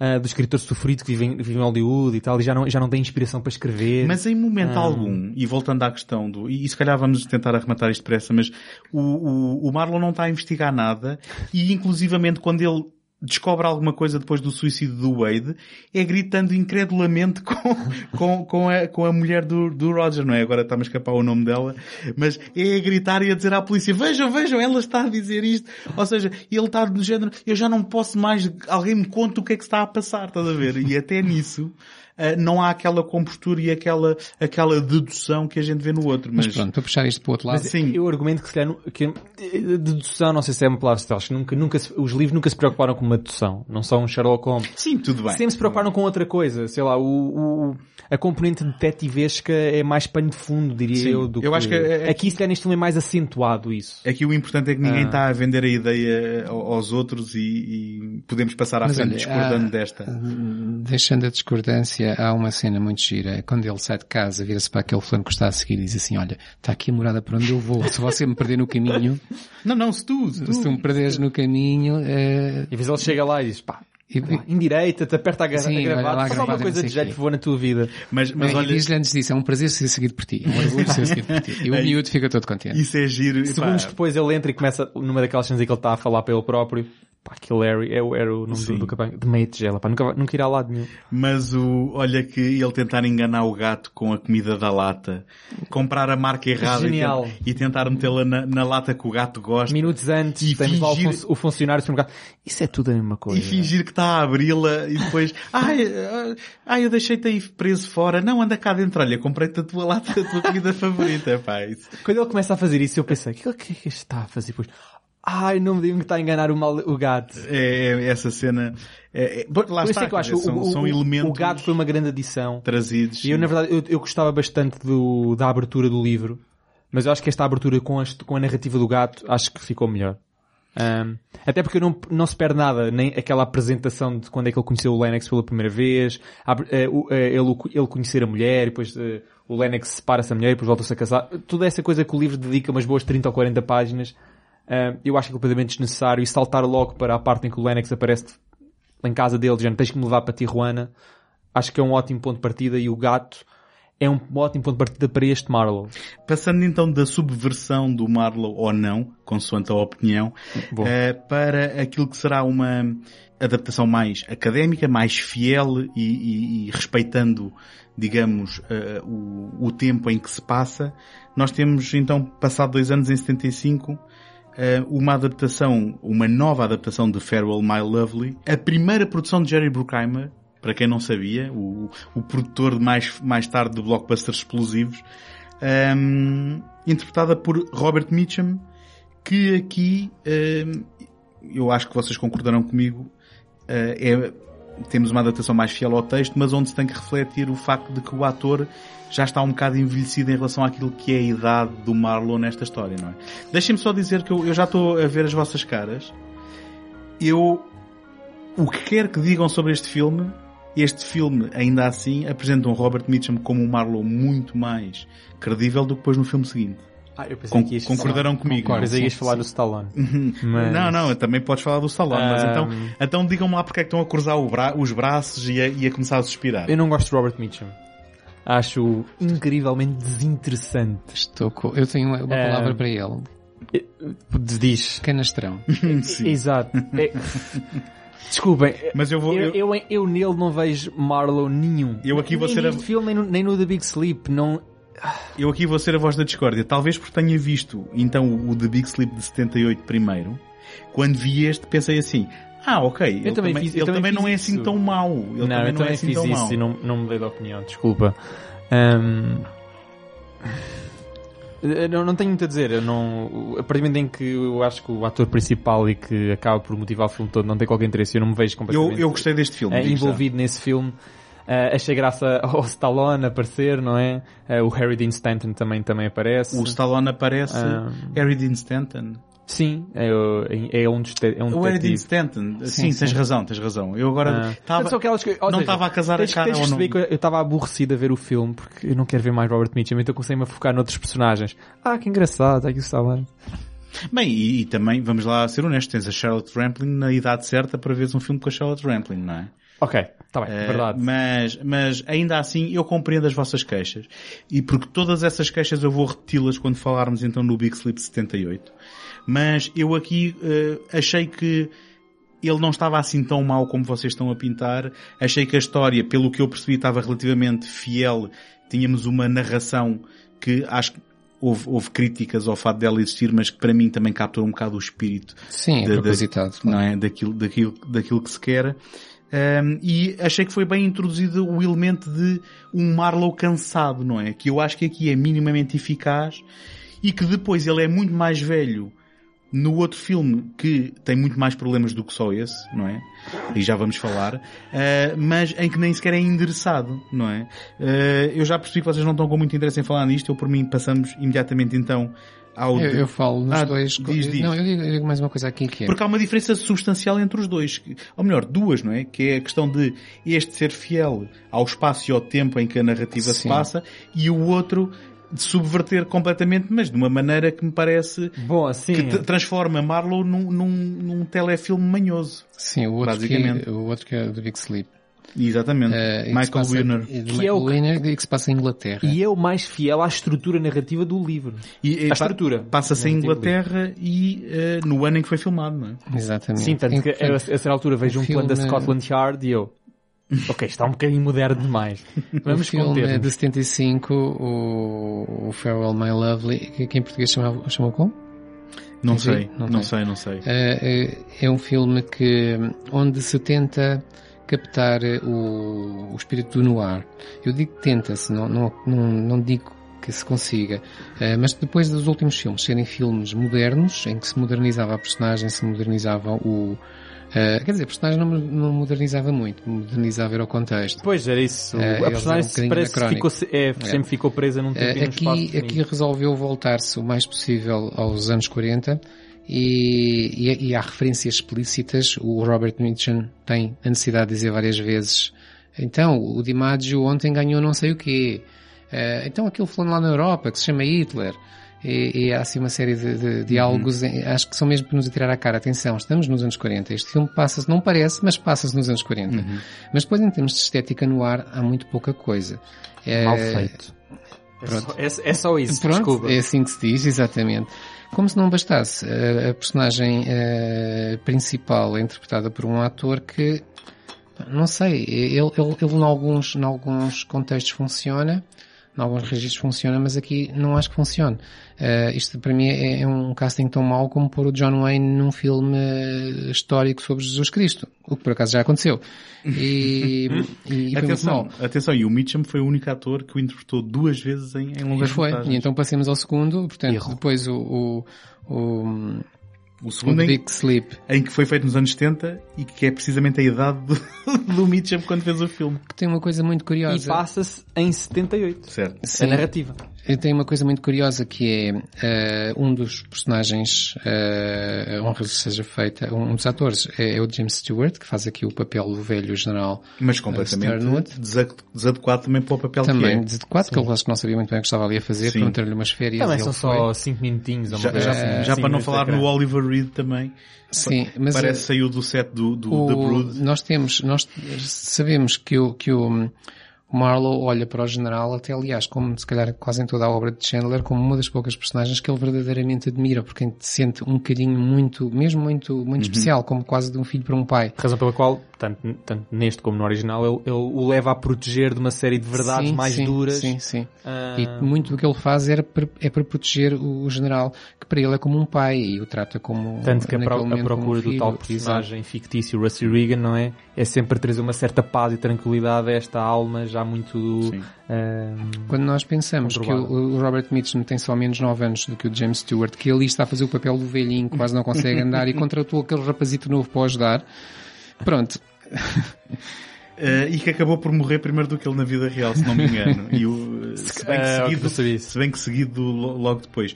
Mas, e depois há uma série de, de coisas que são mal encenadas neste filme, uh, nomeadamente a personagem da Carmen, ela não parece caprichosa, parece simplesmente... Se não tem, há outro nome, não é? Ela aqui é Camila. Ah, é Camila. Não, ah, é Camila, ok. Camila. É, é o mais britânico. Mas ela, ela é não parece, ela não parece caprichosa, parece simplesmente alguém com dificuldades mentais. É, é. Não, ela, sim, tem um, tem um atraso é cognitivo. Muito... A, além de que, eh, depois de tu teres eh, gravado na memória eh, a personagem principal como sendo a Lauren Bacall, bem, eu não queria estar aqui a falar mal de ninguém, mas um, Sylvia Miles é como se chama? Sarah Miles. Sarah Miles. Que é uma boa atriz, só não neste que, filme. Só que ela não é uma femme fatal, não é? Não, não, desde, não. desde, a volta que deres... Curiosamente, Sarah Miles, que tem como um dos seus papéis mais famosos, uh, o Ryan's Daughter, do... Como é que se chama o senhor que agora não estou a lembrar o nome dele. Uh, Sim, é do David Lean? O David Lean, exatamente. Do David Lean, onde ela contracena com Robert Mitchum, que é pai dela, que é o normal para a idade, para a diferença de idades que eles têm. Mas ali, ali não se notou. Não, eh, desculpem, a personagem. Eh, e depois, e depois nestas coisas é impossível não, fazer, não estabelecer comparações entre os, personagens equipar, equiparáveis, Sim, né? claro. da Lauren Bacall e Sarah, Sarah Miles. Um, uh, olha, quer dizer, lamento, mas, mas aquela Vivian, não vou... é nem a Vivian do livro, e muito menos a Lauren Bacall. Sim, sim. Uh... Se bem que é como tu dizes, é dos filmes mais, que tentam ser mais fiéis ao texto, só que passando completamente ao lado do espírito, não é? Exatamente isso. Exatamente Sim. isso. Pior ainda, é tão fiel, tão fiel, tão fiel. Tudo o que tu ouves em voz off, tanto do Robert Mitchum a narrar o que ele está a fazer, são cópias do livro. Uhum. Ou seja, não são uh, parafraseamentos, não, são cópias. É assim. Sim, é, parece, uh, parece não um, mudaram um uma vírgula, não mudaram um ponto. Parece um resumo, um resumo feito por um mau aluno, porque... É, parece lembro... aqueles resumos, a, resumos de, de, leituras acompanhadas. É, eu lembro que logo na, na, animado, na conversa agora, com, animado. logo na conversa com o general, há momentos do diálogo que são muito bons no livro e, e até na versão do Bacal, do Bacal, do, Bogart. do, do Bogart. E aqui foram simplesmente omitidos. E aqui foram simplesmente omitidos. E eu realmente estava a olhar assim, mas porquê Porquê é que só omitiria aquilo quando era o que apimentava esta conversa? Olha, eu vou-vos convidar a fazer o seguinte. Um, falem de qualquer outro título que queiram falar. Eu, a partir daqui, vou ficar, se calhar, mais interessado em ouvir do que em falar. E vamos, depois de esgotarem os títulos que querem falar, escolhemos só o nosso uh, Filipe Marlowe favorito destas encarnações, mas depois partilhamos com os nossos ouvintes um, já partilhei também. E, e, levamos, e levamos isto a bom porto. Bom, uh, então se calhar come, começo eu, porque eu depois deste, portanto, Big Sleep é de 78, eu depois deste só vi mesmo uh, uns dois episódios de uma série que eu não quero estar aqui a enganar na nacionalidade, numa série que eu queria dizer japonesa, e eu acho que é japonesa, se não for japonesa, pe peço desculpa. Mas vi, do, vi dois episódios. Uh, é uma série de 2014. Chama-se Long Goodbye. Teve cinco episódios. Portanto, é, na verdade foi um filme que eles cortaram em, cinco, em cinco episódios. Um, e eu achei que estava bastante engraçada. Achei que repescava bastante bem toda a atmosfera e a estética no ar. Fala ali em Tóquio, portanto um, há uma boa probabilidade de ser de Pronto, Japão, ok, ótimo. E é, e é, e é, também, desta vez, não é contemporâneo, não tentaram que se passasse em 2014, passa-se em 1950, que é sensivelmente o tempo do livro, só que em vez de se passar na América, passa-se em Tóquio. Um, e portanto há toda outra dinâmica social à qual nós somos apresentados. O Marlowe é um Marlowe japonês, mas no entanto retém uma série das, das especificidades que nós especificidades que nós vemos aqui falar do Marlowe. A técnica de filmagem é muito semelhante ao noir, não é? A cores, mas há um jogo de sombra, um jogo de cores, é, faz lembrar, é, ali parece que eles, uns neons, dá ali quase uma coisa anacrónica, os neons viriam um bocadinho antes depois, faz lembrar, havia alguns cenários que faziam lembrar mais Blade Runner do que qualquer outro filme, mas eu gostei dos dois episódios que vi. Um, pronto, depois sei que há, houve um piloto de uma série que nunca chegou a avançar. Em 2007. Houve, 2007 houve um filme. pelo Jason O'Mara. Exatamente. Um, a, ideia era, ser, era uma série antológica, cada episódio era dedicado a uma, uma, uma short story, é um conto do, do Chandler nunca avançou. Houve um filme checo, não vi. Mas eu... do que viram há mais alguma coisa que queiram falar? José, tens aí mais alguma coisa ou... É só repetir aquilo que disse no início, que é, vi, vi, voltei a ver, não sei quantas décadas depois, uh, episódios da série Philip Marlowe Private Eye, uh, com o Powers Booth. Uh, e, e, pronto, e, e o Powers Booth que é um homem zarrão, não é? é um, um homem zarrão. com H grande, esse sim. Uh, e confirmei aquilo que, a ideia que trazia, que é, é relativamente fiel, uh, pronto, tem, tem, tem os defeitos que tem produções televisivas dos anos 80 que não, estão longe daquilo que hoje é a televisão, uhum, né? Sim. Uh, portanto, um pouco formatado aqui e ali, mas de qualquer maneira é fiel ao espírito e acho que é engraçado. É engraçado que eles usaram como piloto desse, dessa, dessa série o último conto que o Marlowe escreveu, que, que não sei se me lembro, se tem aqui o nome. O último conto, não é o romance conto, então? Não. Ok. Uh, conto não sei. Romance Sim. já já é o... Que, o último conto que é aquele que é também o único conto, a única short story que tem Marlowe no nome, já como disse há pouco as, as anteriores não tinham Marlowe no nome, passaram até mais tarde. Mas esse conto foi o, foi usado para para piloto para piloto desta série. E, e depois eles usaram mais histórias de, de, do Raymond Chandler para os outros episódios, não sei se todas originalmente sobre Marlowe, ou que foram readaptadas, mas usaram sempre material dele. E, e pronto, e, e, do meu trabalho de casa não tenho mais a dizer. Muito Sei bem. que muitos programas de rádio, é engraçado Sim. como ele foi muito, muito adaptado à rádio, mas, há alguns videojogos também. Mas atenção, uh, também houve ali um período em que havia a moda em Hollywood de uh, se adaptar à rádio as adaptações cinematográficas em que depois eram os próprios atores que repetiam o seu papel e, portanto, uh, não, não sei se foi por ser especificamente Raymond Chandler ou o Philip Marlowe, mas porque acho que era uma prática Tradição. mais ou menos pois, habitual. por acaso ali. isso não, é, não, não investiguei. É porque era sinónimo de algum sucesso. Quem não tivesse tido uhum. sucesso também não teria depois essa, essa adaptação, não é? Correto, e estamos a falar de um, de um hábito que, que, que é mesmo de outro tempo em que uhum. próprio, os próprios claro, atores depois uh, repetiam.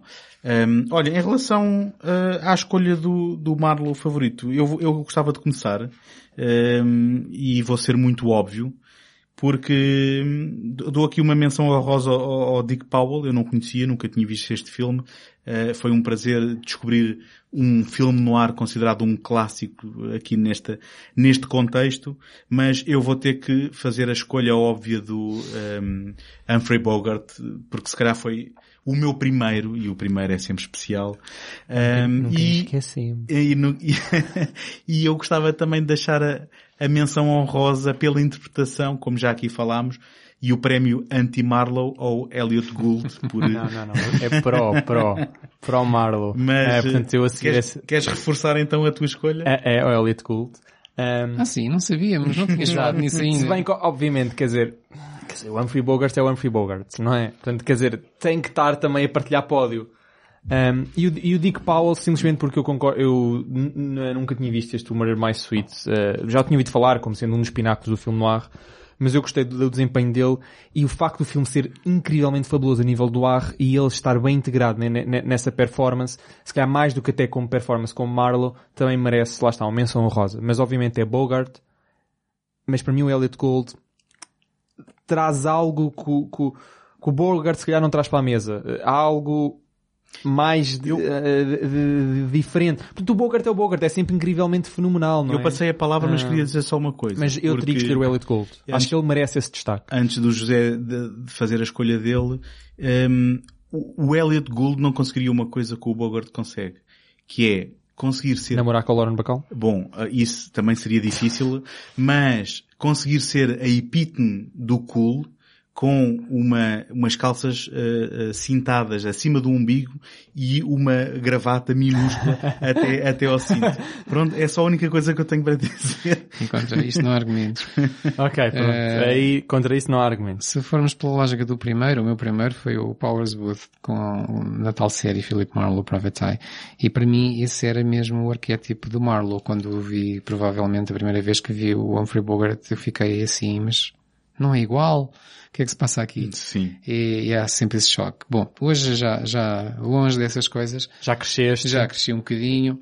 Uh, Obviamente é, é, um bocadinho ao, contrário. Vejo o Bogart como esse arquétipo. Eh, se calhar o, o que acontece também é que o Bogart é o arquétipo de Marlowe, de, sim, de Marlowe, já antes de ter interpretado, não é? Quando, quando ele interpretou o Sam Spade de Maltese Falcon, que muita gente pensa, sem pensar no assunto, pensa que é Raymond Chandler, é, é Philip Marlowe, é um pouco por isso. É uhum. o mesmo personagem. O personagem não mudou. É exatamente o mesmo no, no, o Sam Spade e o Philip Marlowe. E mesmo Bogart, tu Have and Have Not, aquela atitude que ele tem para, que ele tem para com a vida já, já lá está, a, a dinâmica Lauren Bacall ah, também já lá estava, e depois é tudo, transporta, é tudo transportado para o The sim, Big Sleep, sim. quer dizer, é apenas cristalizado. Sim, e, e no entanto, pronto, marca-nos e, e, é aquela ideia que toda a gente, quando, toda, quando as pessoas pensam o, o detetive privado, o private eye da, da da, da não sei quantas décadas atrás, Pronto, essa ideia vem logo. E, claro. e nós temos Isso logo... É porque ele não precisa de fingi-lo, basta sê-lo, não é? Ele já era. Ele já era. Sim.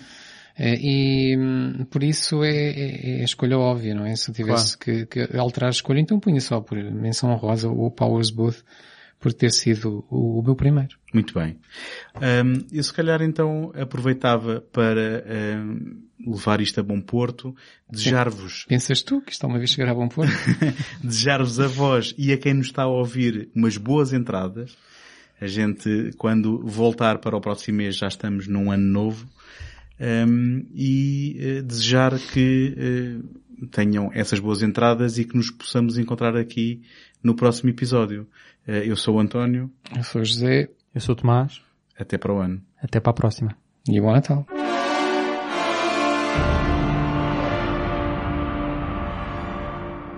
Acabaram de ouvir um episódio de Universos Paralelos, um programa mensal do segundo take. Apoiem o trabalho do Tomás em imaginalta.net, do José em ajanelaencantada.wordpress.com e do António em segundotake.com, onde também podem subscrever este podcast. Dentro de momentos, a emissão voltará ao normal.